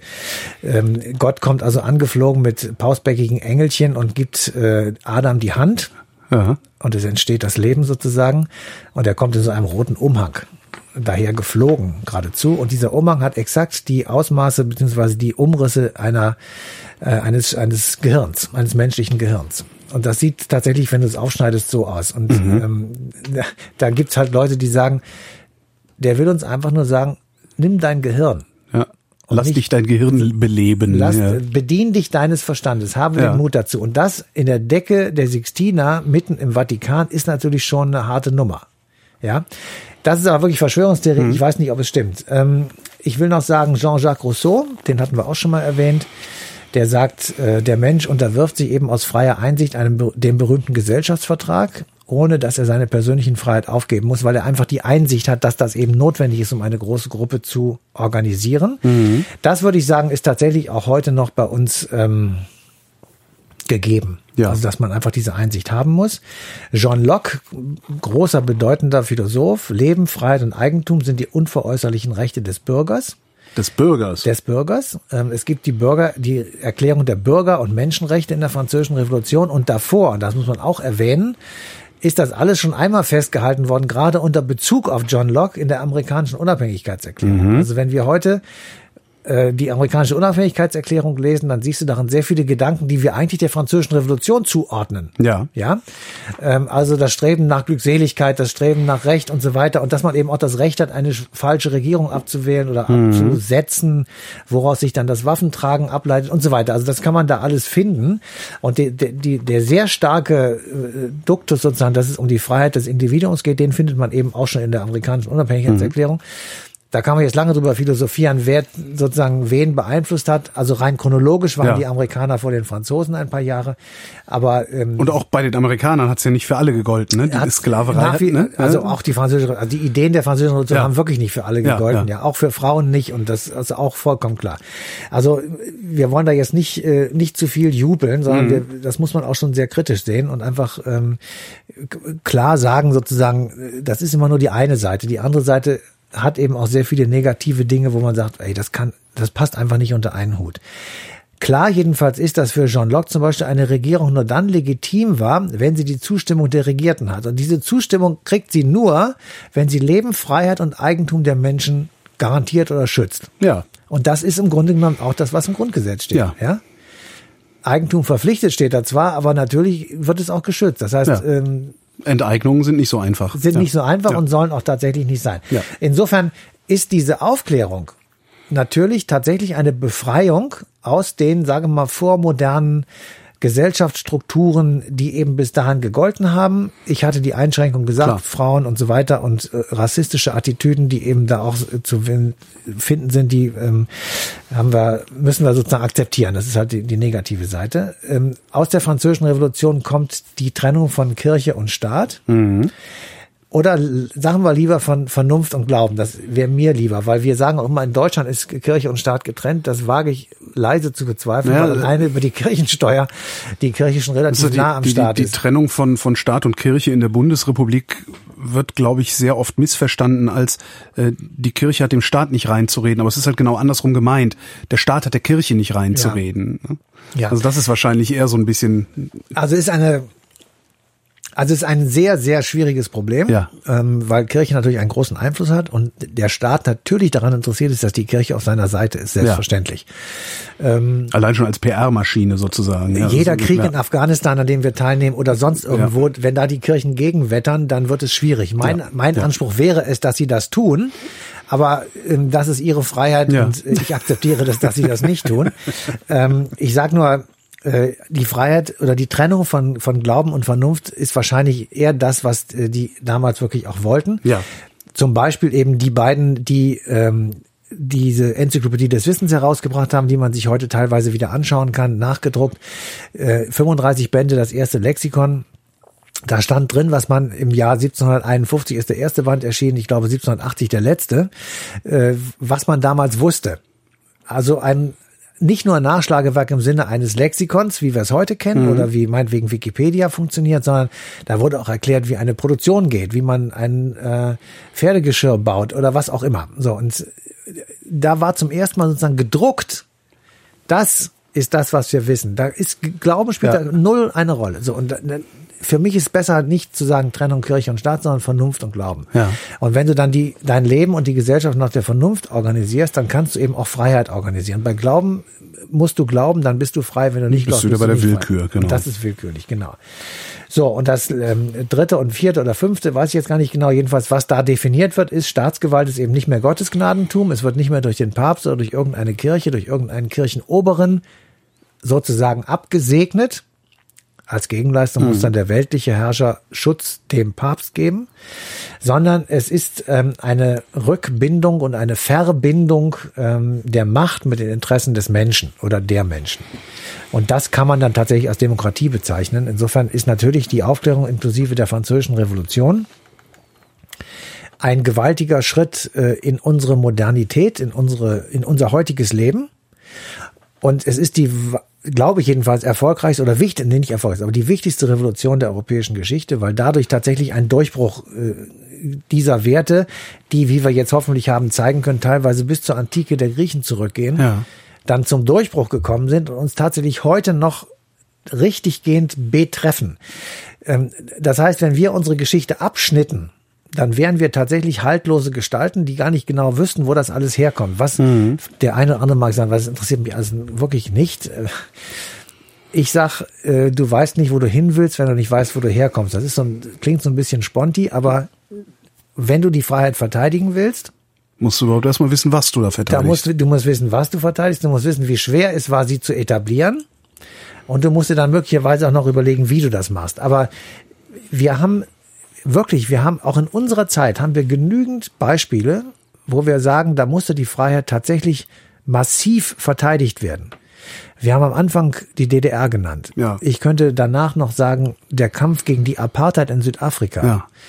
Äh, wir können alle froh sein, dass wir das nicht erlebt haben. Das war, das war eine gewaltig schlimme Zeit für dieses Land und de, der Kampf darum, um Freiheit sozusagen, das war ein, ein existenzieller Kampf für das Land. Der arabische Frühling, wie es genannt wird, äh, Den, ist natürlich schiefgegangen im Wesentlichen, aber klar. das äh, auch das war im Grunde ein Freiheitskampf, natürlich, der, da, der da losgebrochen ist und der, der, auch noch lange nicht zu Ende ist. Der ist sonst ja die türkische Befreiung gegen die Griechen. Atatürk. Atatürk, ja.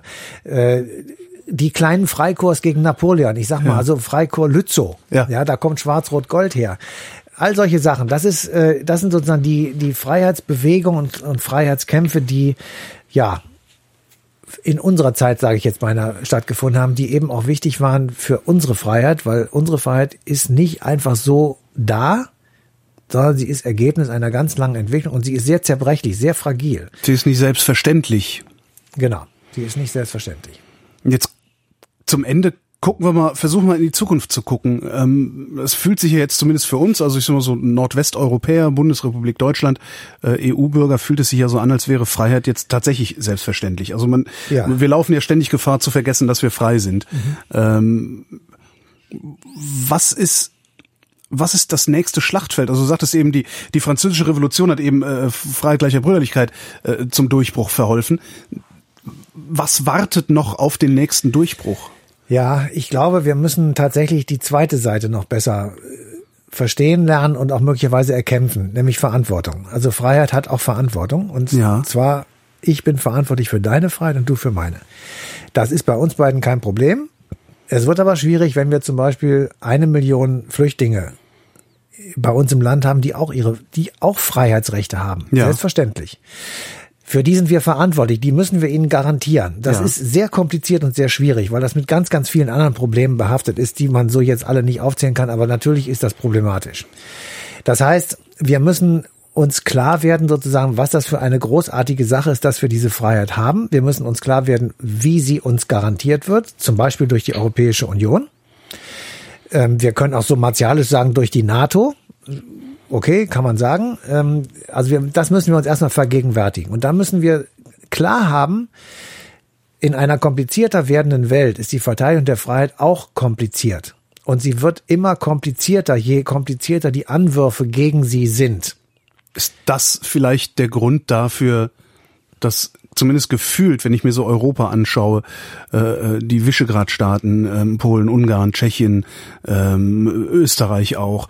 Jetzt gerade hatten die Wahlen, äh, auch die Bundesrepublik mit mit mit ihrem mit ihrem Rechtsruck. Ist das kompliziert werden der Verteidigung der Freiheit vielleicht der Grund dafür, dass die Menschen ja ihren falschen, äh, wie ja. nennt man es denn, den falschen Propheten hinterherlaufen, die ihnen einfache Lösungen, ja. äh, also einfache kollektivistische Lösungen ja. ja. im Grunde auch anbieten. Die Menschen haben, glaube ich, Angst, die Freiheit zu verlieren durch die Anwürfe, die ich eben gerade so beschrieben habe. Es gibt dann noch ganz viele andere, aber die haben einfach die Angst, die Freiheit könnte verloren gehen. Wir müssen vorsorgen, dass das nicht passiert. Und sie glauben, dass sie das mit Schwarz-Weiß-Lösungen möglicherweise hinkriegen. Das ist ein Irrglaube. Das wird nie funktionieren. Niemals es muss tatsächlich eine komplizierte Lösung her für ein kompliziertes Problem. Und ja. ähm, wir können möglicherweise kurzfristig Erfolge erzielen, indem wir irgendwas schwarz-weiß machen und irgendwie Grenzen zu und was da alles jetzt gemacht wird. Das wird uns vielleicht über ein, zwei Jahre retten und helfen, aber wir müssen ähm, tatsächlich äh, erkennen, dass äh, Freiheit nicht einfach nur ähm, darin besteht, eine große Mauer zu bauen, hinter der ist Freiheit und davor ist Unfreiheit. Das wird nicht funktionieren. So. Das besagt natürlich noch lange nicht, dass wir jetzt eine Lösung dafür haben. Das ist tatsächlich ein schwieriges Problem. Gerade habe ich mir aufgeschrieben, wie sieht denn ja. deiner Meinung nach die komplizierte Lösung aus? Ja, die komplizierte Lösung sieht tatsächlich, ja, das ist, es ist schwierig. Wir müssen tatsächlich überlegen, ähm, Nein, wir, wir, es gibt keine, es gibt keine leichte Lösung, wo man sagen kann, das kann man so und so machen. Natürlich nicht. Wir müssen irgendwie dafür sorgen, dass die Leute da, wo sie herkommen, glücklich leben können. Das ist schon schwierig genug, wenn es überhaupt geht. Dann gibt es aber noch Gründe, die wir gar nicht steuern können. Ja, Klimawandel kann man, also wir in unserem Leben können das nicht mehr. Wir können nur sorgen, dass es danach vielleicht weniger wird. Aber die nächsten Jahre über wird das Problem bleiben. Es wird immer mehr Leute geben, die aus diesem Grund ihre Freiheit dort zu leben, wo sie leben wollen, verlieren und sie lieber hier suchen. Ja. Und das wird so sein, dass wir hier immer mehr versuchen, diese Leute alle abzuhalten, weil sie nämlich unsere Freiheit angeblich bedrohen. So. Ähm, wir müssen erstmal erkennen, dass das ein falscher Gedanke ist. Mhm. So. Dann müssen wir den Kampf dagegen sozusagen, weil es natürlich sehr viele Leute gibt und auch weiterhin geben wird, die das als richtig empfinden. Das wird auf der Straße stattfinden. Das findet jetzt schon sehr stark im Netz statt. Also die Unfreiheit im Netz mit all ihren Auswüchsen ist wirklich manchmal ja geradezu abstoßend, was man da so zu lesen kriegt. Und es ist sehr, sehr schwierig dagegen anzugehen, weil das natürlich eine Verlockung ist. Eine leichte Lösung ist viel, viel schöner für den Menschen zu verstehen als eben eine komplizierte. Die ist zum Beispiel sehr teuer. Ja, ich bin ganz sicher, dass man sich überhaupt keine Vorstellung macht, was mhm. das für Milliarden Aufwendungen bedeutet, um, äh, ich sage jetzt einfach mal, nehme irgendein Land, Libyen. Mhm. Das ist wirklich jetzt nur einfach wahllos, so stabil zu kriegen, dass die Leute sagen, ich bleibe da. Ja. So idiotisch das klingt, unter Gaddafi, den wir nun wirklich nicht als die Inkarnation der Freiheit bezeichnen können, ja. hatten die Leute stabile Lebensverhältnisse. Die Hälfte saß im Knast. Das ist alles nicht, wird nicht unter ja, aber die Stabilität ist möglicherweise die Voraussetzung dafür, überhaupt Freiheit in Anspruch nehmen so, zu können. Wie kriegen wir Stabilität dort wieder hin? Und Freiheit. Und danach auch sofort natürlich Ja. Freiheit. Unter schwierigsten Bedingungen, sehr schwierige ökonomische Bedingungen, sehr schwierige klimatische Bedingungen, die nicht besser werden. Ja. Äh, teilweise sind in diesen Ländern Regierungen am Start, mit denen kann man eigentlich gar nichts anfangen. Die müssten alle ein weg. intellektuelles Defizit. Könnten wir aber gar nicht machen. Wie, wie sollen wir den Leuten sagen, ihr müsst alle weg? Ich meine, das geht ja nicht. Also wir müssen mit den Regierungen leben und arbeiten, die eben da jetzt sind. Das ist ja aus deren Blickwinkel bei unseren genauso. Ähm, es ist tatsächlich eine wirklich extrem komplizierte Gemengelage, weil eben sehr viele Dinge gleichzeitig passieren und die Freiheit in den Augen mancher jedenfalls substanziell bedrohen, was de facto, und das ist das Entsetzliche daran, gar nicht stimmt. Ja, es ist de facto unsere Freiheit nicht bedroht, sondern es ist nur eine Vorstellung, dass sie bedroht sein könnte irgendwann. Es ist de facto so, dass wir nicht einen einzigen Euro weniger für irgendwas ausgegeben haben in Deutschland, obwohl ich weiß nicht, 1,2 Millionen Flüchtlinge im Land sind, die natürlich ernährt und versorgt werden müssen. Und das kostet auch viel Geld. Ähm, das heißt, es sind auch ganz viel, es ist auch ganz viel Aufklärung zu leisten, dass man einfach sagt, und das machen wir ja auch hier heute, dass du sagst einfach, das sind zwei unterschiedliche Dinge, die sind beide sehr kompliziert, zugegebenermaßen. Aber wenn wir sie vermischen, dann verlieren wir beides. Ich glaube nämlich nicht, dass wir es hinkriegen, deren Freiheit sozusagen zu verhindern und unsere zu erhalten. Das wird, glaube ich, nicht gehen. Matthias von Hellfeld, vielen Dank. Bitte.